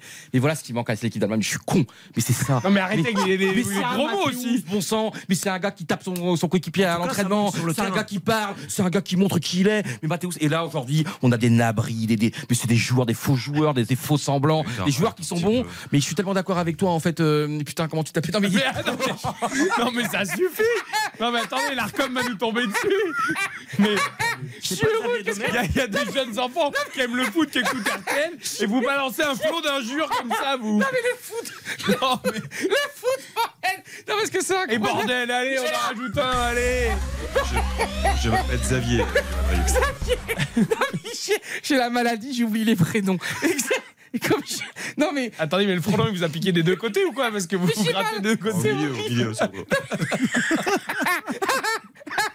Il s'appelle Brioche J'ai failli avoir un accident, vous savez. Parce qu'il m'a vraiment pris en traître. Le ce frelon. Non, mais j'avais un truc. Et là, vous, euh, en revanche, je vous montre pas le t-shirt, sous le t-shirt. Bon, allez, non, non, mais non, surtout pas. vraiment, mais à Mathéus. Et pourquoi Non, mais attends, nous, on a inventé. Et Il a refusé, il a refusé Attends, on a, on a inventé. Tu veux pas l'obliger Pour nos jeunes auditeurs, on a inventé quand même Platini sélectionneur en 1980. Ouais, ça a été un fiasco. 88. Un Oui, mais il y a eu au moins du rêve. Et pourquoi là On n'inventerait pas un Mathéus Il y a eu du Larsen dans mon oreille. C'est- une liste qui a coupé en Espagne. les gars, les, les gars de cette génération le disent eux-mêmes. C'est-à-dire qu'il il, il s'est passé beaucoup de choses en 15, 20 ans et il faut, tu, pour, être, pour être performant aujourd'hui, il faut avoir suivi au bord du terrain, presque au quotidien, ce qui se passe. Tu pourrais rappeler Effenberg, tu pourrais rappeler euh. Mario Bassler. Mais oui, mais et oui. tous ces gens-là sont sollicités. Euh, Mais oui, mais oui. Non, il faut être plus sérieux. De toute façon, si, si tous les anciens, il va dire oui à tout le monde. Euh, Yoann, tu peux y aller. Hein. Tous les noms que tu me donnes, David, à moi, ça me fait rêver. Michel C'est un Michael. La, sélection- oh, la malédiction de Ballack, quand même, l'année où ils font quoi? Ils font quatre finales, non, je crois. Ils faisaient en, Angleterre- en Allemagne. Ils, ils finalisent la Ligue des Champions, incroyable. Cette finale à Glasgow contre le Real Madrid, le but du siècle et tout. Ils sont- C'est ça, c'est en 2001, non? Ils sont, 2002, 2002, et ils sont maudits, Oh, 2001. Non mais c'est ça, c'est l'année, je crois, où ils, ils sont sur le point de gagner 25 titres et ils les perdent tous, je crois, la dernière seconde. et euh, Johan, vous savez que ma- j'ai un peu de formol en fait dans ma Si vous voulez, je vous mets Ah, dedans. j'ai la et- passion, j'ai la passion. Eh oui, et j'aime. Attends, Bon, alors- David n'a pas fini sa liste parce qu'il en restait après le Allez, parce qu'on on va parler des autres pays aussi. Alors, qui, reste encore Non, il faut être sérieux. Euh, Van Gaal, Ah Van ouais, on en parle. c'est Zammer, pas sérieux. Z- Zammer, il suffirait qu'il dise oui. Donc c'est une condition qui est pas euh, démentielle. Mais Nagelsmann, euh, Bruno, c'est l'excès inverse, c'est-à-dire pas un ancien qui, qui serait dépassé par le football aujourd'hui, mais quelqu'un qui va t'apporter forcément de la vigueur. Il y en a besoin Mmh. de la vigueur. Il y a besoin d'énergie, il y a besoin d'idées, parce que Flick, encore une fois, je le répète, j'insiste, c'est un peu enfermé dans un système unique, dans un confort peut-être de, de, de tacticien, et il y a besoin de nouveautés, il y a besoin de surprises un peu. C'est sans doute trop tôt pour briller à l'euro avec Nagelsmann, mais je suis pas loin de penser qu'ils vont le tenter. Bon, à voir. Mais voilà, Nagelsmann, Moi, je- il a encore un peu la carte Eh, avant de disparaître. Ça- moi, ça me surprendrait que quelqu'un qui est alors, pas échoué au Bayern, mais qui a été rejeté du Bayern, puisse être nommé à la tête de. Ça va être un problème, parce qu'il va falloir gérer beaucoup de joueurs qui quand même En plus, sont ouais. bavarois. Euh, juste, j'ai cité Olivier, Oliver Glasner tout à l'heure, l'ancien entraîneur de Francfort, qui est aussi sur les tablettes de l'Olympique lyonnais. Euh, Guillaume Arpacini a une petite info d'ailleurs sur l'Olympique lyonnais qui n'a rien à voir avec le débat sur l'Allemagne. Euh, Guillaume, mais il y a un autre entraîneur italien du coup qui est annoncé Oh. aussi peut-être du côté de l'OL, c'est ça? C'est vrai que connaît bien Johan d'ailleurs, Gennaro Gattuso, Ah qui ouais est libre Non, c'est pas euh, vrai depuis son. C'est l'homme que je préfère le Eh plus oui, monde du depuis, football depuis, si. Je l'ai interviewé, je l'ai rencontré plusieurs fois. Il a été correspondant pour euh, le- il est pour, pour l'équipe. il- Je lui faisais écrire des papiers pendant la coupe- l'Euro 2016. C'est un mec extraordinaire. Gattuso à Lyon, Guillaume, ce que tu m'annonces. mais je sais c'est qu'il fait. Mais Gattuso, mais c'est vous Non, vous non, rendez non, compte j'ai dit, non, non, Gattuso à Lyon. Je pense que il est Gattuso. dans la shortlist. Ah, vous m'envoyez vous. tout de suite. Et- et- Ah, Attends, en plus on commente dimanche, on commente Non, non, le- mais c'est Lyon pas Le pour Havre. non, mais c'est pas pour tout de suite. Gattuso, non mais vous vous rendez compte, Gattuso c'est l'histoire du football, Gattuso c'est extraordinaire. Il a eu des bons résultats d'ailleurs hein, euh, au Milan AC, ça n'a pas été ridicule comme entraîneur. À Naples, ça n'a pas été Je, je ridicule comme entraîneur. que tu commandes pas Lyon-Le Havre. Lyon-Le Havre Oui, alors, dans RTL non mais juste Guillaume, mais- moi j'imagine simplement Guillaume si jamais ça venait à être vrai ou que ça se euh, Ah, j'imagine. Gattuso entraînant Cherki. Ça peut être très drôle. Ah bah là, il est sur le banc au bout d'un match et demi. Non mais c'est pas ça, c'est qu'il va le mettre au ça- boulot. Il va le mettre au boulot comme jamais. hein. Et il faut rappeler que l'agent de, de Gattuso est Jorge Mendes, euh, qui a des bonnes relations avec John Textor. Donc ça pourrait aider euh, aussi les négociations. En tout cas, Gattuso est libre depuis son départ Oui. de, de Valence. On, on peut rappeler aussi qu'il a entraîné en Suisse. hein. Il, a, il a entraîné Sion, il est passé à Palerme, il est passé en Crète. Aussi Pise, Milan, Naples. C'est un peu perdu. hein. il est libre et, et voilà. non, en non, tout non, cas, c'est pas perdu. C'est un peu perdu. Bah Ouais, si, c'est un bah peu voilà. perdu. On va- Non mais on va, on que dire qu'en tout cas, il est, il est dans la shortlist. Après, Ah, Guillaume, et je t'aime, c'est Guillaume. Merci de m'avoir envoyé la Gazeta toute la semaine d'ailleurs, parce que je préparais le match d'hier, je commentais euh, Macédoine du Nord. Ah, on va en parler parce que bah, super le match. Et Merci. Guillaume, il m'a hein. envoyé 25 000 Gazeta. Je sais pas comment tu fais pour avoir tes Gazeta comme ça, mais merci beaucoup, Non Guillaume. mais allez-y maintenant. Alors en plus des plans de des plans de hackers et tout super. Non mais alors et vous savez quoi? C'est un festival cette émission. Alors on va se remettre un peu l'Arcom dans la poche parce que sinon on va pas finir L'émission. On va faire une courte publicité. La suite du Conseil de l'Europe. Vous êtes bien sur Ah, je RTL. ce soir. RTL Foot. Présenté par Eric Silvestro. RTL Foot, le Conseil de l'Europe.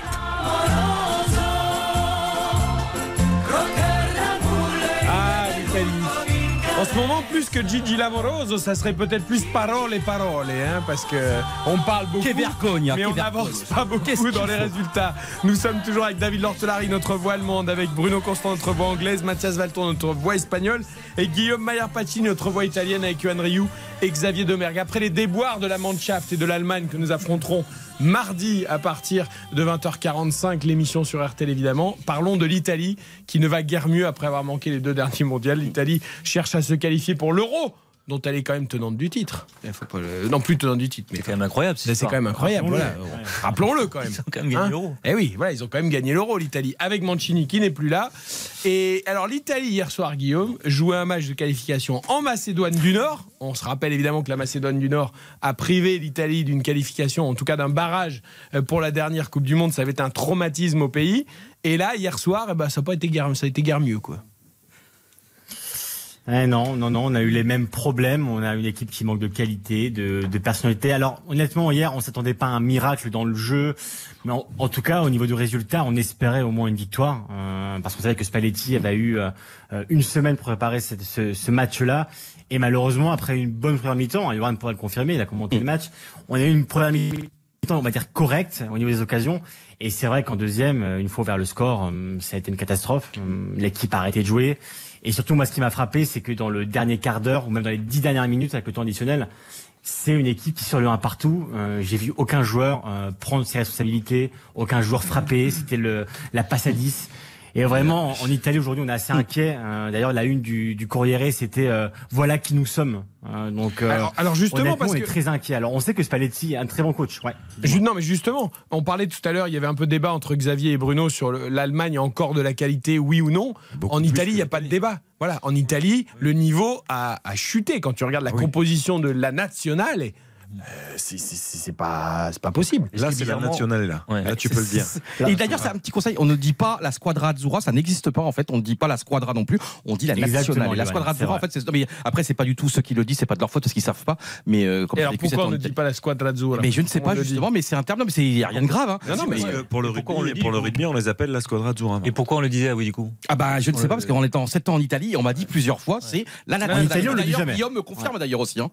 Guillaume, tu me confirmes. Hein. En Italie, on le dit jamais. Pour le Et coup. voilà.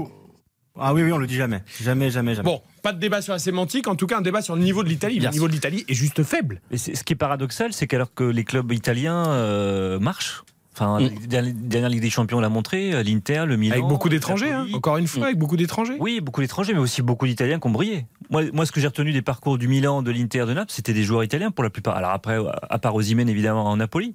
Mais l'Inter, moi, il y a beaucoup de Barella. Non, mais regarde, Milan, c'est Giroud, Léao. euh, il y a- Tonali. Tonali. Oui, mais Tonali, bon, Tonali est parti en plus. Euh, Non, mais c'est vrai que cette équipe mais d'Italie, elle est malade. Hier, il n'y avait aucun joueur du Milan et aucun joueur de la Juve. Quand hein. tu regardes ligne par ligne, enfin, Oui. aucun joueur du Milan, parce que le Milan n'a pas voulu garder Tonali, parce que sinon il sera encore milanais. hein. Il a quand même dit, euh, Guillaume, tu, me- Mm.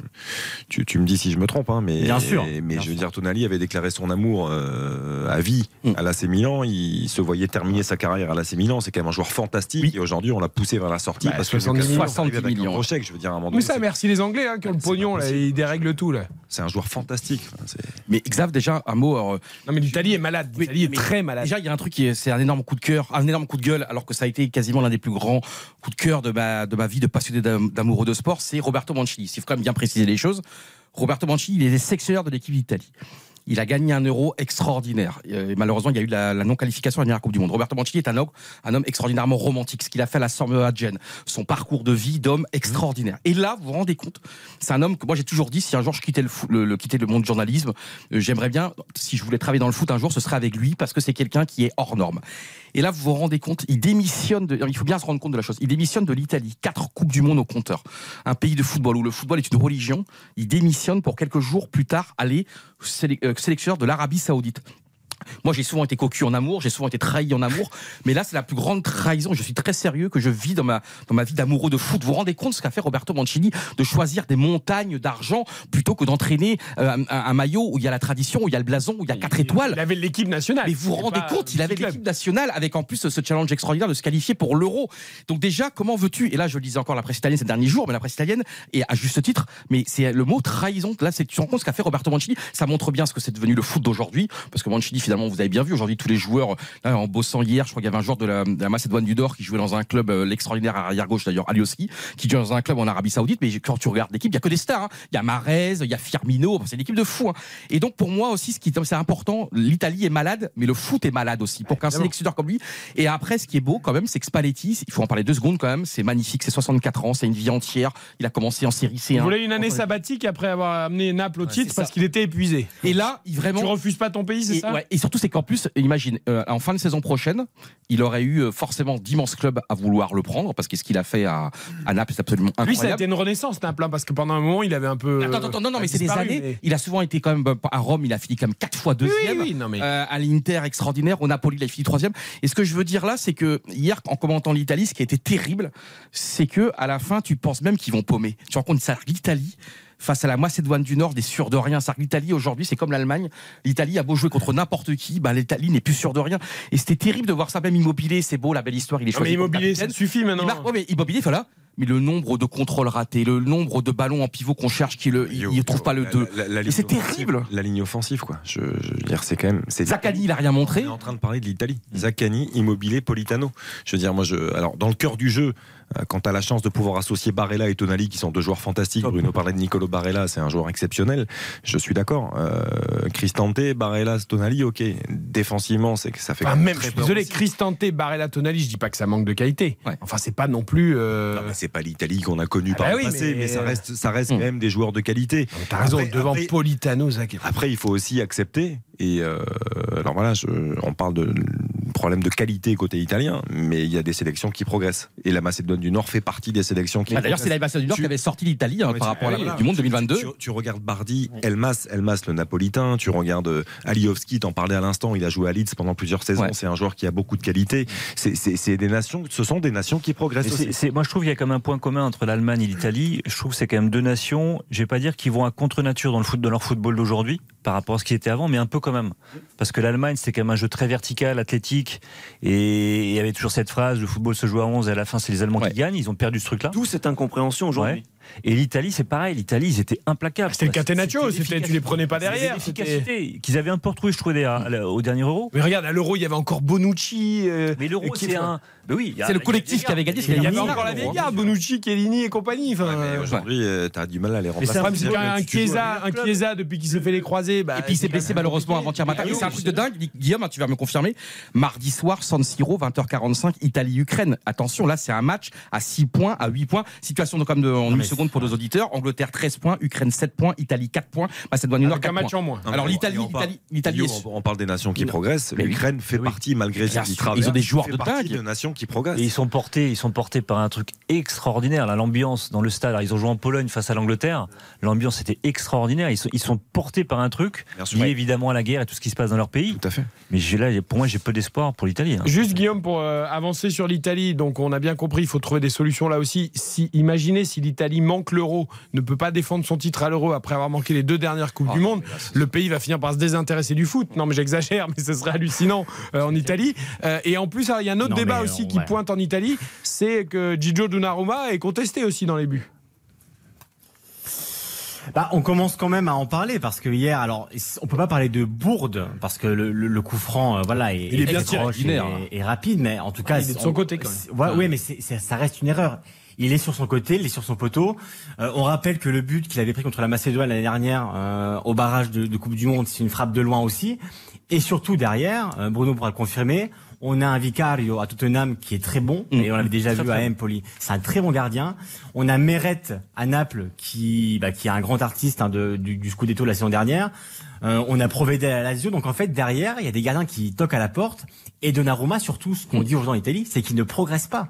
On voit pas de progrès au pied, on voit pas de progrès dans les arrêts. Donc euh, évidemment qu'il a toujours ses arrêts sur la ligne où il est impressionnant.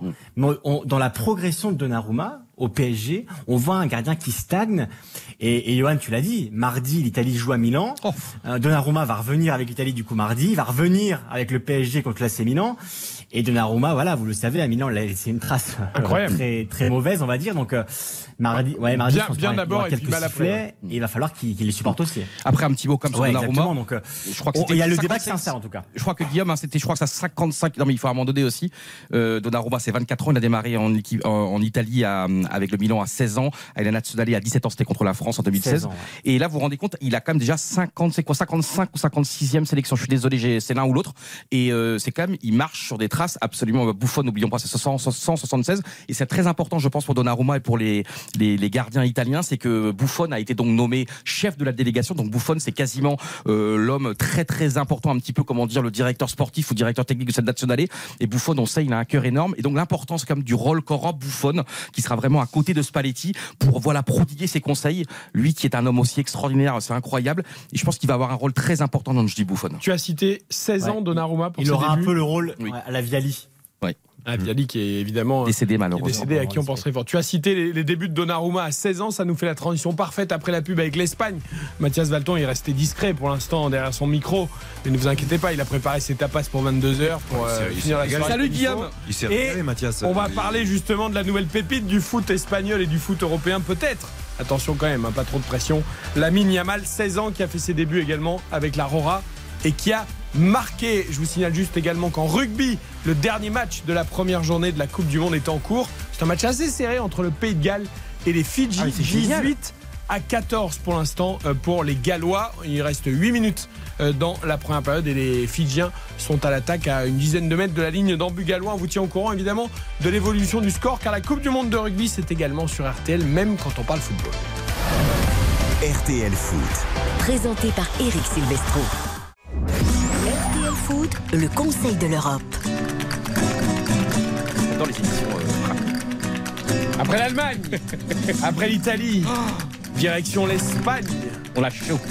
Pour le. Conseil de l'Europe, il y a encore l'Angleterre, il y a encore plein de choses à évoquer avec vous. L'Espagne donc, l'Espagne qui a des talents, après Pedri, après Gravi, après Ryu, après désormais l'ami Yamal, 16 ans, Mathias Valton, ça y est, la nouvelle star du foot. Je déteste quand ça part comme ça. Mais bon, voilà, c'est un foot, phénomène. Ah mais Ouais, c'est le petit phénomène qui agite un peu la planète du foot en ce moment. c'est- Il a c'est déjà le battu rayon record de Gavi déjà. Avec le Barça Voilà. et donc avec la Rora, raconte-nous tout. Euh, bah, c'est le rayon de soleil hein, dans, dans le football espagnol parce qu'il est quand même sacrément secoué depuis euh, quelques semaines, notamment euh, au, niveau, euh, au, au niveau de la fédération. Et Yabal, bah, c'est le, le- la plus petite pépite euh, du, du, du Barça, le plus jeune joueur euh, de l'histoire à, à avoir débuté et marqué avec la, la Roja à 16 ans et 57 jours. Euh, donc c'est, ça faisait, euh, j'ai, eu un j'ai lu un petit chiffre, 117 ans euh, qu'un, qu'on n'avait pas vu un aussi jeune joueur européen euh, marqué en, en sélection. C'est dire, ça datait de 1906. Je crois que c'était Joseph. Horvat. Oui, on, euh, le Hongrois, exactement. Euh, et, et voilà, et c'est, et c'est vrai que ce garçon, il amène euh, une fraîcheur, il amène plein, plein d'espoir. C'est un garçon extrêmement euh, déroutant. Alors moi, dans le style de jeu, alors euh, on va en discuter, mais il y a, il y a- je trouve qu'il y a un petit côté euh, euh, Dembélé à ses débuts, il est extrêmement déroutant. Il, est lié droit, il rentre souvent à l'intérieur, il a un crochet qui est dévastateur, il a une, vitesse et une qualité de, de, dribble, d'élimination qui est, phénoménale. Et, et oui, mais c'est un pour ceux qui connaissent euh, très bien le football espagnol et notamment les catégories de jeunes, c'est pas une surprise. C'est un garçon qui est donc formé au Barça, qui est arrivé au Barça à l'âge de, de, de 7 ans. C'était lors de la saison 2014-2015 et qui a très très tôt, euh, très très vite été, euh, été surclassé. D'ailleurs là, il est passé des moins de 17 espagnols à, à l'équipe A. Donc c'est c'est dire quand même le, le- le gouffre. Et, ce qui est surprenant, euh, c'est que euh, a l'impression que bah, la pression coule sur lui et puis que ça ne change rien euh, à sa façon de jouer, à, ses qualités. Euh, De toute façon, tous ces formateurs ont toujours été dithyrambiques au, au Barça. Alors, au- au-delà de ses facultés de vitesse, d'élimination, comme je, disais, ils, soulignent tous sa, sa capacité à prendre les bonnes déci- décisions, surtout sa capacité à penser plus vite que les autres et à avoir des choses avant les autres. Et après, il a toujours mis énormément de buts dans les sélections de jeunes. D'ailleurs, il a euh, su- sur sa petite carrière qui vient de débuter en vrai, euh, il a il y, a il y a un mec qui est fou de statistiques euh, dans le journal catalan Sport. Et il a fait le calcul. Il a joué plus de matchs de football à 7 que de football à 11 aujourd'hui. c'est 151 matchs de foot à 7 pour. Et, alors, et- le chiffre, c'est 301 buts en 151 matchs de foot à 7. Donc, c'est deux buts par, par match minimum. Après, quand on joue au Barça, quand on, quand on est au championnat régional, généralement, c'est des scores euh, un, peu fleuves. Et, et là, pour 120 matchs de foot à 11, c'est quand même déjà 69 buts. euh, donc, avec euh, le, le Barça et, et les sélections nationales. Alors évidemment, Mais- on va s'en féliciter, ça. Maintenant, le danger, c'est 16 ans et 57 jours. C'est- C'est un bébé, c'est un gamin. Physiquement, il est comment d'ailleurs? Pour ceux qui ne le connaissent pas, pour nos auditeurs et auditrices, est-ce qu'il est déjà formé? Voilà, Quand on voit un Zahir Emery, par exemple, 17 ans au PSG, on voit qu'il est jeune, mais musculairement, il est déjà assez impressionnant. Comment est Yamal? Il est, il est- moi, je le trouve longiligne. Euh, après, je l'ai, je l'ai pas vu encore euh, torse nu, mais il fait pas non, il est pas non plus frêle. C'est, c'est quelqu'un qui résiste, je trouve, moi, à l'impact des, des défenseurs. Quelqu'un aussi qui, euh, d'ailleurs, fait, fait le boulot défensif. Euh, et ça, c'est intéressant. Euh, il est pas avare d'efforts, même dé- défensivement, dans le replacement.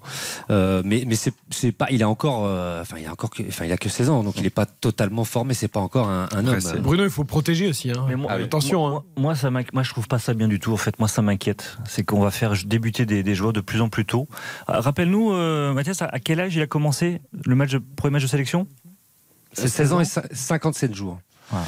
Euh, Ah, il a commencé au Barça, c'était l'année dernière, c'était en avril de l'année dernière, où il avait fait 5 minutes en, en Coupe du Roi contre, contre le Betis, il était rentré 5 minutes. Donc il avait déjà commencé euh, bien plus tôt. C'était là aussi le, le joueur le plus précoce dans, à, à débuter en professionnel avec le Barça. À titre de comparaison, ce qu'on a parlé, on a, on a utilisé le mot phénomène. Mm. À titre de comparaison, les quatre derniers phénomènes du football mondial. Euh, Cristiano Ronaldo, en sélection, il a commencé à 18 ans et 6 mois. Messi à 18 ans et 2 mois. Mbappé à 18 ans et 3 mois. Neymar 18 ans et 6 mois. C'était des phénomènes quand ils étaient des gamins. Ils ont commencé après leurs 18 ans. Et pour moi, la sélection, ça ne devrait pas débuter, en tout cas la sélection A ne devrait pas débuter. Tu devrais pas avoir le droit. 18. Mais non. Mais, mais un Bruno, regarde. Bruno, je, je vais citer des exemples qui ont, totalement échoué, qui ont commencé très tôt. Martine Odegaard, 15 ans, 234 jours. Jusqu'à ses 22, 23 ans. Il a mis du temps. Il a quasiment pas existé, il a, vécu, il a, il a eu des soucis, etc. Vous vous souvenez de Freddy Adou? Bien sûr. Américain. Américain. Bien Il sûr. avait commencé à 16 ans et 134 jours. C'était une météorite, le nouveau phénomène, Ouais. etc. Il a explosé en vol. Parce qu'à moi, moi, pour moi, à 16 ans déjà, t'es pas formé physiquement et surtout t'es pas formé mentalement. Et avec la, la pression médiatique, euh, populaire, psychologique que tu peux avoir sur un gamin quand tu le fais débuter si haut, c'est le firmament la sélection. Hmm. Il n'y a pas plus haut. La Ligue des Champions, c'est c'est en dessous. La la sélection. Alors, pas forcément pour cette génération d'ailleurs. Genre, on a souvent ce débat. Cette oui, génération qui a grandi plutôt avec la. Ligue des Champions et les. en termes bon. de match et oui. de pression, c'est c'est ce qu'il y a de plus haut. Bruno, après, Mais t'as- des contre-exemples, hein. Bruno. T'as des c'est- contre-exemples. le meilleur, ce gamin. Après, t'as C'est un raison, mais- joueur, mais. Après, t'as raison, mais c'est la philosophie espagnole du moment aussi. Regarde C'est- Gavi, c'est- 17 ans, Pedri, 18 ans, Baldé, 18 Oui, ans, et c'est des mecs qui sont bons. responsabilité énorme. Oui, mais c'est non, la mais ils sont philosophie, bons, ils sont c'est le- meilleurs. c'est- c'est le projet espagnol du jour, enfin du moment entre guillemets. C'est-à-dire que euh, Luis Enrique était là, déjà il s'appuyait là-dessus. De la Fuente arrive, c'est un formateur, c'est quelqu'un qui connaît parfaitement la, la jeunesse et le, euh, tout le talent espagnol. Euh, Aujourd'hui, Mathias vient de le dire à juste titre. Gavi, Pedri, ça a commencé très tôt. Tu regardes l'équipe euh, qui a été mise en place dans ce match face à la Géorgie. Moi, j'ai regardé le match, je me suis régalé. J'adore cette Espagne. Victoire est un. Triplé de Morata. Il y a- il aussi des anciens. triplé de Morata qui a été très bon, qui met un but de la tête somptueux sur un super centre de, de Marco Asensio. Blessé, Marco Asensio, au qui passage. s'est malheureusement blessé, mais voilà, c'est une jeune génération qui progresse, que- qui a fait progresser déjà Luis Enrique. Euh, Il y a de la continuité, continuité pardon, avec de la Fuente, même si c'est compliqué pour lui, on le sait. Mais, Non, mais moi, je comprends Bruno. hein. 16 ans et Mais 57 alors, jours. et alors, c'est, c'est, au bout d'un moment, c'est la qualité, le talent qui fait que de la Fuente. Non, mais en Angleterre, regarde c'est- Bellingham, Saka. Bellingham, c'est pas, c'est pas, et c'est pas Saka, 16 ans.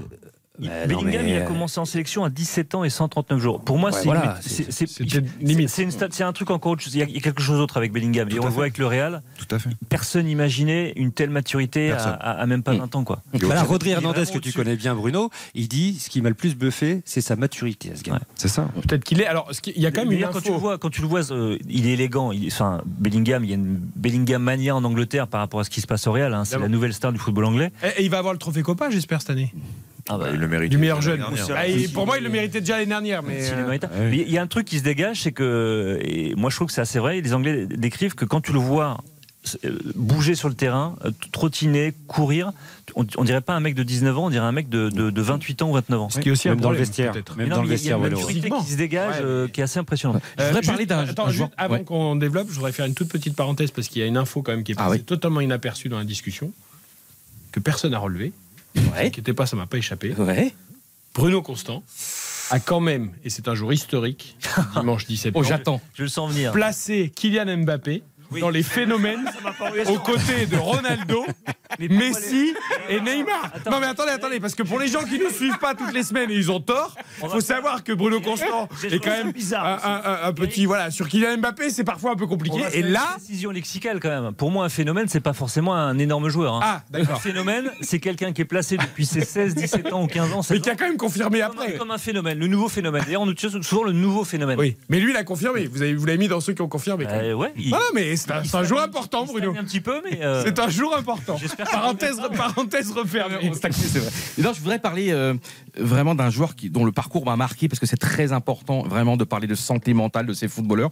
Et je vous rappelle sûrement parce que c'était un joueur extraordinaire, Boyan Kirkic. Boyan, bien sûr. Boyan Kirkic qui, Au euh, Barça. qui démarre parfait, par, ouais, très rapidement au Barça et qui, euh, et qui vraiment est un joueur à phénomène aussi. Mais il y en a- absolument, il y en a hein. plein, hein. démarre- Non, mais c'est- lui, c'est vraiment un cas particulier parce qu'à 17 ans, tu vas me, Antoine, hein, tu vas me confirmer si je dis des bêtises ou pas. Il est donc sélectionné pour pour, euh, pour l'Espagne, c'est un phénomène absolu. Et c'est lui donc, qui demande, je crois, à son sélectionneur, non, finalement, ne m'appelez pas monsieur, euh, ne, ne, ne- me faites pas aller, je crois, à l'Euro 2008, parce que, et il a raconté dans une interview absolument extraordinaire, parce qu'il y a beaucoup d'auditeurs peut-être qui, vont, qui veulent devenir football professionnel, c'est quelqu'un qui, tu te rends compte, alors qu'il était tout gamin, il avait tout pour lui, Mm. et sa tête a explosé, il a dit, je, un- des crises de stress horribles, des crises d'angoisse, et c'est vrai que c'est magnifique ce que vit ce jeune. Qu'est-ce que tu en penses vraiment, toi, en- parce que Boyan Kirkic, pour moi, c'est un exemple extraordinaire, encore une fois, la protection des joueurs.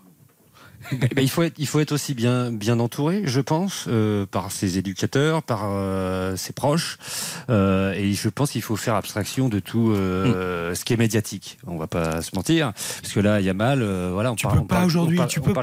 Et c'est ça qui est difficile. Mathias, Alors, tu peux et- pas aujourd'hui Lewandowski. Lewandowski, qui a parlé justement de, de Yamal, disait ça. Il va falloir qu'il fasse attention parce que nous, on avait la chance de pas avoir les réseaux sociaux.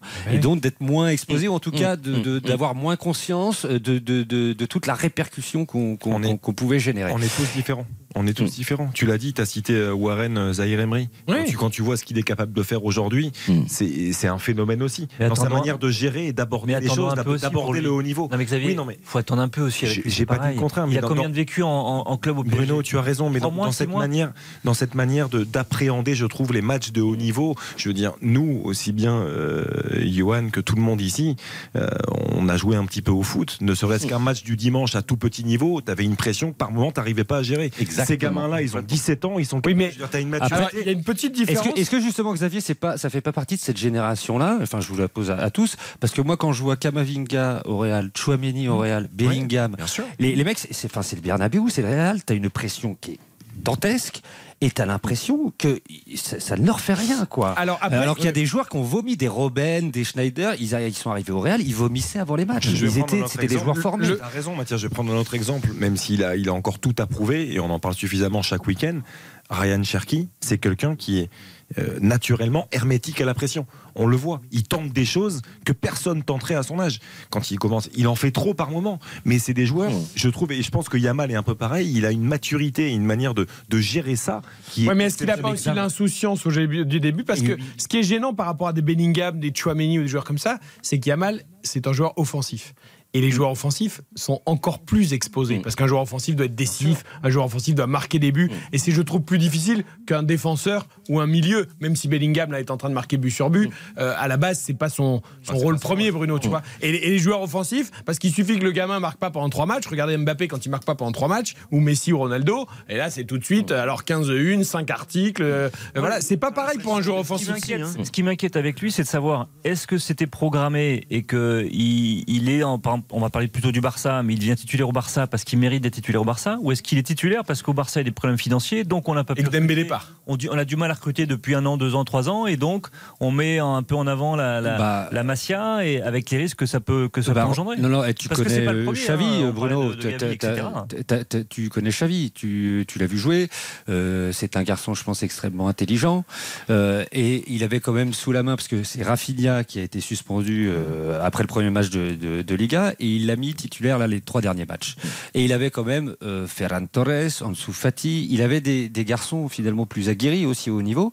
Et s'il le met, lui, il l'a dit, Xavi. Bah tiens, parce qu'il Ansu- est meilleur que les autres. Il Ansu est meilleur Fati, parlons de phénomène, lui aussi. Hein. Ah, mais il a eu Arrivé, une il est blessure. plus là. Il a eu, il a eu une Eh oui, mais- euh, qui- Alors, eh oui, mais les blessures, c'est aussi un, un truc qu'il faut prendre en compte. Moi, je me souviens de Leonardo Jardim, l'entraîneur de Monaco, quand il lance Mbappé à 17 ans. Euh, il le fait pas jouer tous les matchs. Ça tourne avec Valère Germain autour de Falcao. Euh, D'ailleurs, euh, au départ, ça râle un peu parce que le père, à un moment, il, il a un traumatisme, une commotion cérébrale, Mbappé sur un choc aérien. Du coup, après, il joue pas quelques matchs. Et après, il commence à râler parce que bah, il joue pas. Le père intervient. Il etc., intervient etc. dans l'équipe, je me Et, souviens. et Leonardo Jardim dit attention, le gamin a 17 ans. Comme a dit Bruno, musculairement, physiquement, il n'est pas terminé, entre guillemets. Euh, mentalement, il faut aussi le protéger. Et donc, vous ne pouvez pas faire jouer des gamins de 17 ans toutes les matchs, toutes les semaines. Tu, tu sais avec qui tu as eu l'exemple euh, aussi Cet exemple-là, moi je pense à Ousmane Dembélé. Ousmane Dembélé à Rennes. euh, Philippe Montagnier l'a protégé peut-être un petit peu trop. Tout le monde voulait qu'il joue. Lui n'a pas voulu le lancer. Et à l'époque, c'était Mika Silves qui était responsable du centre qui lui disait chaque semaine il faut le faire jouer. C'est un phénomène, il faut que tu le prennes. Non, mais tu peux le lancer. Mais ce qu'il faut après, c'est qu'il joue pas tous les matchs. Mais il voulait pas trop le faire jouer, il voulait pas trop le montrer. Ça a mis du temps parce que justement, il était précautionneux de ce genre de choses. Et il a eu Euh, raison. Oui, après, bon, après il a fait jouer. hein. Enfin, il est parti et du coup. euh, il- Mais il Xav, Eric, déjà, je trouve que c'est magnifique ce thème parce que je trouve qu'on n'en parle pas assez. Euh, mais je trouve que c'est un, parce que je pense qu'il est beaucoup plus important de réussir sa vie d'homme que de sa vie de, de, de sportif. Oui, après lui, les footballeurs, Oui, il est là pour parle réussir sa vie de qui ont footballeur. 16 Non, mais c'est très important d'en parler vraiment. On n'en parle pas assez, encore une fois, de l'aspect mental. Et ce jeune Lamine Yamal, tu te rends compte, il a 16 ans. À 16 ans, on n'est pas, euh, même si aujourd'hui c'est une nouvelle génération, t'es pas prêt à ça. Et c'est l'importance aussi de, de, de parler des préparateurs mentaux, des psychologues, et ce qui est de, ce qui est de mieux en mieux. Vraiment, il y en a de plus en plus dans les clubs. Il faut un suivi. C'est vraiment protéger quand même. C'est eux qui font la richesse du football. C'est eux. C'est pas les présidents, c'est pas les propriétaires. C'est eux qui font, qui nous font vibrer. Voilà, protéger ces gamins, protéger ces joueurs, protéger ces adolescents, parce qu'on ne sait pas ce qu'ils peuvent ressentir. Et même si on dirait que sur le terrain tout se passe bien et que c'est magnifique, combien d'histoires il y a où c'est compliqué. Ils ont 16 ans, ils ont 17 ans, et l'importance vraiment, je pense à mon avis, il faut pas penser seulement au pognon, faut pas penser seulement à, par exemple, il y a le, c'est le problème d'ailleurs euh, en, en France notamment, où aujourd'hui de plus en plus, euh, ce que je, je parle quand même assez régulièrement avec des joueurs, et aujourd'hui, euh, l'intérêt des présidents, l'intérêt des propriétaires, c'est de faire jouer les jeunes de plus en plus jeunes justement, parce que évidemment, tu peux te faire repérer, tu peux te faire recruter, et malheureusement aujourd'hui, tu sais quand t'as contrat et, et malheureusement, je trouve que le foot va pas dans un bon sens. Et moi, j'ai l'exemple encore de Pagadelli. Oui, c'est une autre époque. Oui, c'est un autre temps. Oui, il y a aujourd'hui un meilleur accompagnement. Mais il ne faut pas oublier, et ces joueurs-là, l'importance de l'humain dans le foot. Parce qu'on a, euh, vous savez, ce fameux film, euh, on, on achève bien les chevaux. Il faut les protéger parce que je pense qu'on c'est quand même la course au massacre. Euh, donc il sera bien protégé au Barça, c'est un club qui va savoir faire ça. euh, Mais après, c'est dans la tradition du Barça aussi de faire jouer très tôt ces, ces jeunes joueurs.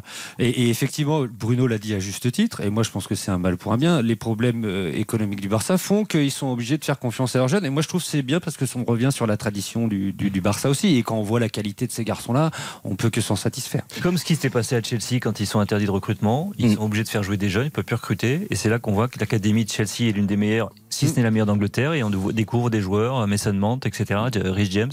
Parlons un peu de l'Angleterre justement. On a évoqué rapidement tout à l'heure son match nul un partout en, en Ukraine dans ce groupe donc où il y a aussi l'Italie. Euh, L'Angleterre va plutôt bien, elle est en, en tête du groupe. Euh, néanmoins là il y, a, il y a quelques discussions aussi autour de Gareth Southgate et notamment alors Bellingham joue en 10 à Madrid et enfile les buts. Là il a retrouvé un rôle plus de relayeur euh, en équipe nationale. Euh, voilà on joue un peu différemment mais bon quelque part il joue à son vrai poste mais il a été moins influent on va dire. Ouais, alors il, il faut aussi que dans l'équipe d'Angleterre, il y a Harry Kane, qui est un numéro 9, mais qui joue aussi comme un numéro 10. D'ailleurs, le but Le Bayern anglais- l'a déjà accepté. Il voudrait le mettre en nationalement de chat mais c'est pas possible. certainement que ça résoudrait quelques petits problèmes. Et, et- et d'ailleurs, le but anglais face à l'Ukraine, c'est Harry Kane qui décroche quasiment au niveau de la ligne médiane et qui fait une- un ballon absolument magnifique en profondeur pour Kyle Walker. Premier but de Kyle Walker à, so- à 33 ans et 77 sélections. Incroyable. C'est quand même, Quel ce qui est quand même assez, assez magnifique. Mais Southgate, euh, alors le résultat, franchement, bon, il n'y avait pas photo pour moi entre l'Angleterre et l'Ukraine. Ils auraient dû, ils auraient dû s'imposer. Euh, Bellingham euh, joue forcément dans un rôle un peu différent parce que euh, au Real, je pense qu'il joue aussi plus haut parce qu'il n'y a pas vraiment d'avant-centre. Mais pour Gareth Southgate, il y a une question, c'est qu'il est en fin de contrat en 2024 que visiblement, lui qui s'était déjà posé la question de son avenir personnel, hein, sans même attendre des critiques après la Coupe du Monde en disant est-ce que j'ai vraiment envie de continuer, visiblement, il aurait déjà pris sa décision de partir après l'Euro. Donc ça, ça a étonné quand même l'équipe d'Angleterre, tout ce qui les suiveurs de l'équipe d'Angleterre, parce que ça réussit, ça marche plutôt bien avec Southgate euh, euh, à la tête de l'Angleterre, même s'ils sont éliminés en quart de finale. Pour beaucoup, quand on revoit un peu des matchs de Coupe du Monde, beaucoup disent finalement que l'Angleterre c'est peut-être la plus belle équipe de cette Coupe du Monde, et que là, ils vont être pour moi un des deux grands favoris à l'Euro. S'il gagne ou pas cet euro, ça va conditionner évidemment son choix. Ah, dans les deux cas, ça peut être. S'il part, il part en pleine S'il gloire. gagne, Et il s'ils sur ont éliminé. succès, mais s'il gagne, ça pourrait lui dire j'ai peut-être l'équipe enfin qui a gagné, qui peut aller chercher la, Coupe du Monde euh, dans, dans deux ans. Et pour vous donner une petite question par rapport à justement la vie de Tottenham sans Harry Kane. En plus, Tottenham fait un super début de saison. Ils ont mis Son peut-être en neuf. Alors c'est quoi Comment euh, Avec Madison. que- Comment Avec Madison, un joueur Madison, qui était titulaire. Et qui n'a pas avec, joué aussi à- au même poste en équipe nationale. Non. un peu comme. Pas bon. joué un peu. Mais comment ça se passe alors? Est-ce que c'est Le, succès, du public, le, le- succès de Tottenham aujourd'hui, il a un nom. C'est Ange Postecoglou. Et très honnêtement, il y en a peu qui le connaissaient avant qu'il arrive à Tottenham. Il entraînait le Celtic, qui est un- club majeur, mais ça reste le championnat écossais. On a toujours des doutes quand il sort du championnat écossais. Et c'est juste que c'était la plus belle réponse pour moi au départ d'Harry Kane, parce qu'avant, euh, Tottenham, c'était Harry Kane et Hugminson, c'était l'association. Et aujourd'hui, c'est le jeu prôné par Ange Postecoglou. C'est un jeu fait de risques, un jeu offensif, où Madison se régale, où Son est en train de retrouver des couleurs. Et, et- et voilà.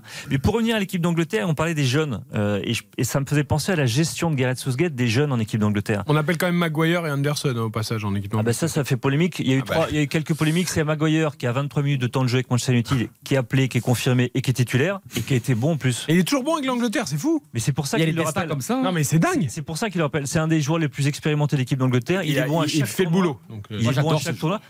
Et, et voilà, et pour moi, il est indéboulonnable. Euh, Calvin Phillips, qui est appelé aussi, qui joue pas avec City, c'est depuis un an, et on le rappelle encore. Et puis Jordan Anderson, pour d'autres raisons, parce qu'il est parti en Arabie Saoudite. Et en pleine polémique en plus après. Et en euh, pleine polémique. ouais. Mais en même temps, l'équipe anglaise tourne, donc il n'y a pas de raison de, pour moi de contester. Si ce n'est l'absence de Sterling qui était en feu avec Chelsea depuis le début de saison et qui n'a pas été appelé. Je voulais juste revenir par rapport à la gestion des jeunes. Et ça me faisait penser à Southgate avec Jude Bellingham. Jude Bellingham, il l'appelle plusieurs fois. Il l'appelle plusieurs fois euh, sans le faire jouer.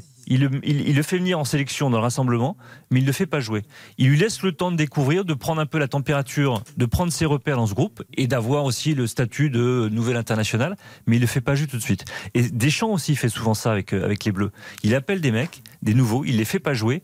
Et seulement au deuxième ou troisième rassemblement, il leur fait gagner quelques minutes. Deschamps le fait même pour voir comment les mecs se comportent, s'ils peuvent avoir l'esprit d'équipe nationale, euh, parce que voilà, certains ont parfois été écartés non pas sur leur qualité de joueur, mais parce que dans le collectif, la vie de groupe, comme ils disent puis- souvent, ça ne marchait pas. Et puis quand il donne des minutes à ces joueurs-là, que ce soit Southgate ou Deschamps, il leur fait bien comprendre que c'est une chance énorme, que vous avez une chance à saisir et qu'il va falloir, il va falloir le montrer, en fait, il va falloir le mériter. Et je trouve que cette notion de mérite en Angleterre et en France, pour moi, c'est les, les deux nations les mieux gérées aujourd'hui au niveau mondial. Je mets l'Argentine de côté parce que c'est encore autre chose. Mais c'est ça pour moi la différence de ces sélectionneurs, c'est qu'ils savent gérer les, les- les humains aussi au-delà des joueurs. Et pour élargir sur Bellingham, euh, en Espagne, j'imagine que c'est euh, comme en Angleterre, la. Bellingham mania, euh, euh, Mathias, l'homme qui porte le Real en attendant éventuellement un, un avant-centre qui marque plus de buts, Ah même si Rosellou fait le boulot de temps en temps. Ouais, c'est la folie, c'est- surtout le sauveur, c'est celui qui, euh, depuis le début de saison, euh, fait, fait gagner le Real. Donc c'est tout ce qu'on attendait de ce, ce joueur-là. Mais on attend, enfin, on n'en attendait pas autant, en, en vrai, et c'est déjà le, la nouvelle idole euh, du Bernabeu. Euh, mais c'est vrai qu'il a une. Moi, je, je pense qu'il a encore à progresser parce que Bien sûr. euh, sur la sur la régularité. Non, mais c'est bien. Non, mais c'est bien. Mais mais justement, c'est ça qui est hyper intéressant en plus. Mais on sent une, une classe, un charisme déjà qui est assez impressionnant. Euh, voilà, euh, David a dû le voir. À Ouais, mais attention au euh, comportement parce qu'à. Dortmund, il a été dit, alors ah, peut- peut-être parce qu'il est parti, c'est facile quand les gens sont partis, que Le Real, c'est vestiaire pas n'en- Dortmund, Eric. Oui, non, mais que le vestiaire n'en pouvait plus. Désolé. gros, un peu comme Mbappé qui prenait trop de place. Que, voilà. Un peu écrasé, Non, mais là, écrasé ses coéquipiers. dont- mais- Certains en les regardant de haut d'ailleurs, c'est ça qui a été Ouais, peu mais je pense qu'ils n'avaient pas le palmarès de Modric, voilà. de Kroos. Bah, voilà, il y a un moment, c'est pas le même club Après, non plus en après, termes de. c'est Jude Bellingham, on s'en rend compte depuis ses débuts. C'est un joueur Ouais. fantastique. Ouais. Et heureusement qu'il peut encore progresser. Parce qu'il a déjà des qualités naturelles depuis qu'il a commencé en professionnel, mais il a encore une marge de progression. Mais là aussi, par rapport à la discussion qu'on avait tout à l'heure, euh, il ne faut pas et que les Espagnols et les supporters du Real s'attendent à ce qu'il fasse une saison à 25 buts. hein. C'est pas, Ah, c'est pas son- c'est pas- c'est c'est pas pas son son- rôle. Donc aujourd'hui, il, il a mis le curseur très très haut. Euh, maintenant, il va pas marquer chaque week-end. Il hein. faut, Faut surtout voilà. pas, il faut surtout pas qu'il devienne ce joueur-là. Parce Bien que sûr. pour moi, la Non. qualité première de Bellingham, Box to c'est box. c'est surtout pas ça. ça. C'est le côté box to box. Et box à to fait. box, c'est d'une box à l'autre. C'est faut pas oublier le travail défensif. Et on l'a vu avec l'équipe d'Angleterre, il a remis un peu le. Et en le- plus, le c'est double effet qui se coule à Madrid en ce moment parce que Chouameni revient aussi à un super niveau, Ouais. on l'a vu aussi en bleu. Depuis le début de saison. Euh, C'était annoncé d'ailleurs par beaucoup hein, que la première saison au Real avait bien débuté, puis ça a été un peu plus compliqué après, mais qu'il fallait pas s'inquiéter avec Chouameni. Il est en train de le montrer et en bleu et au Real.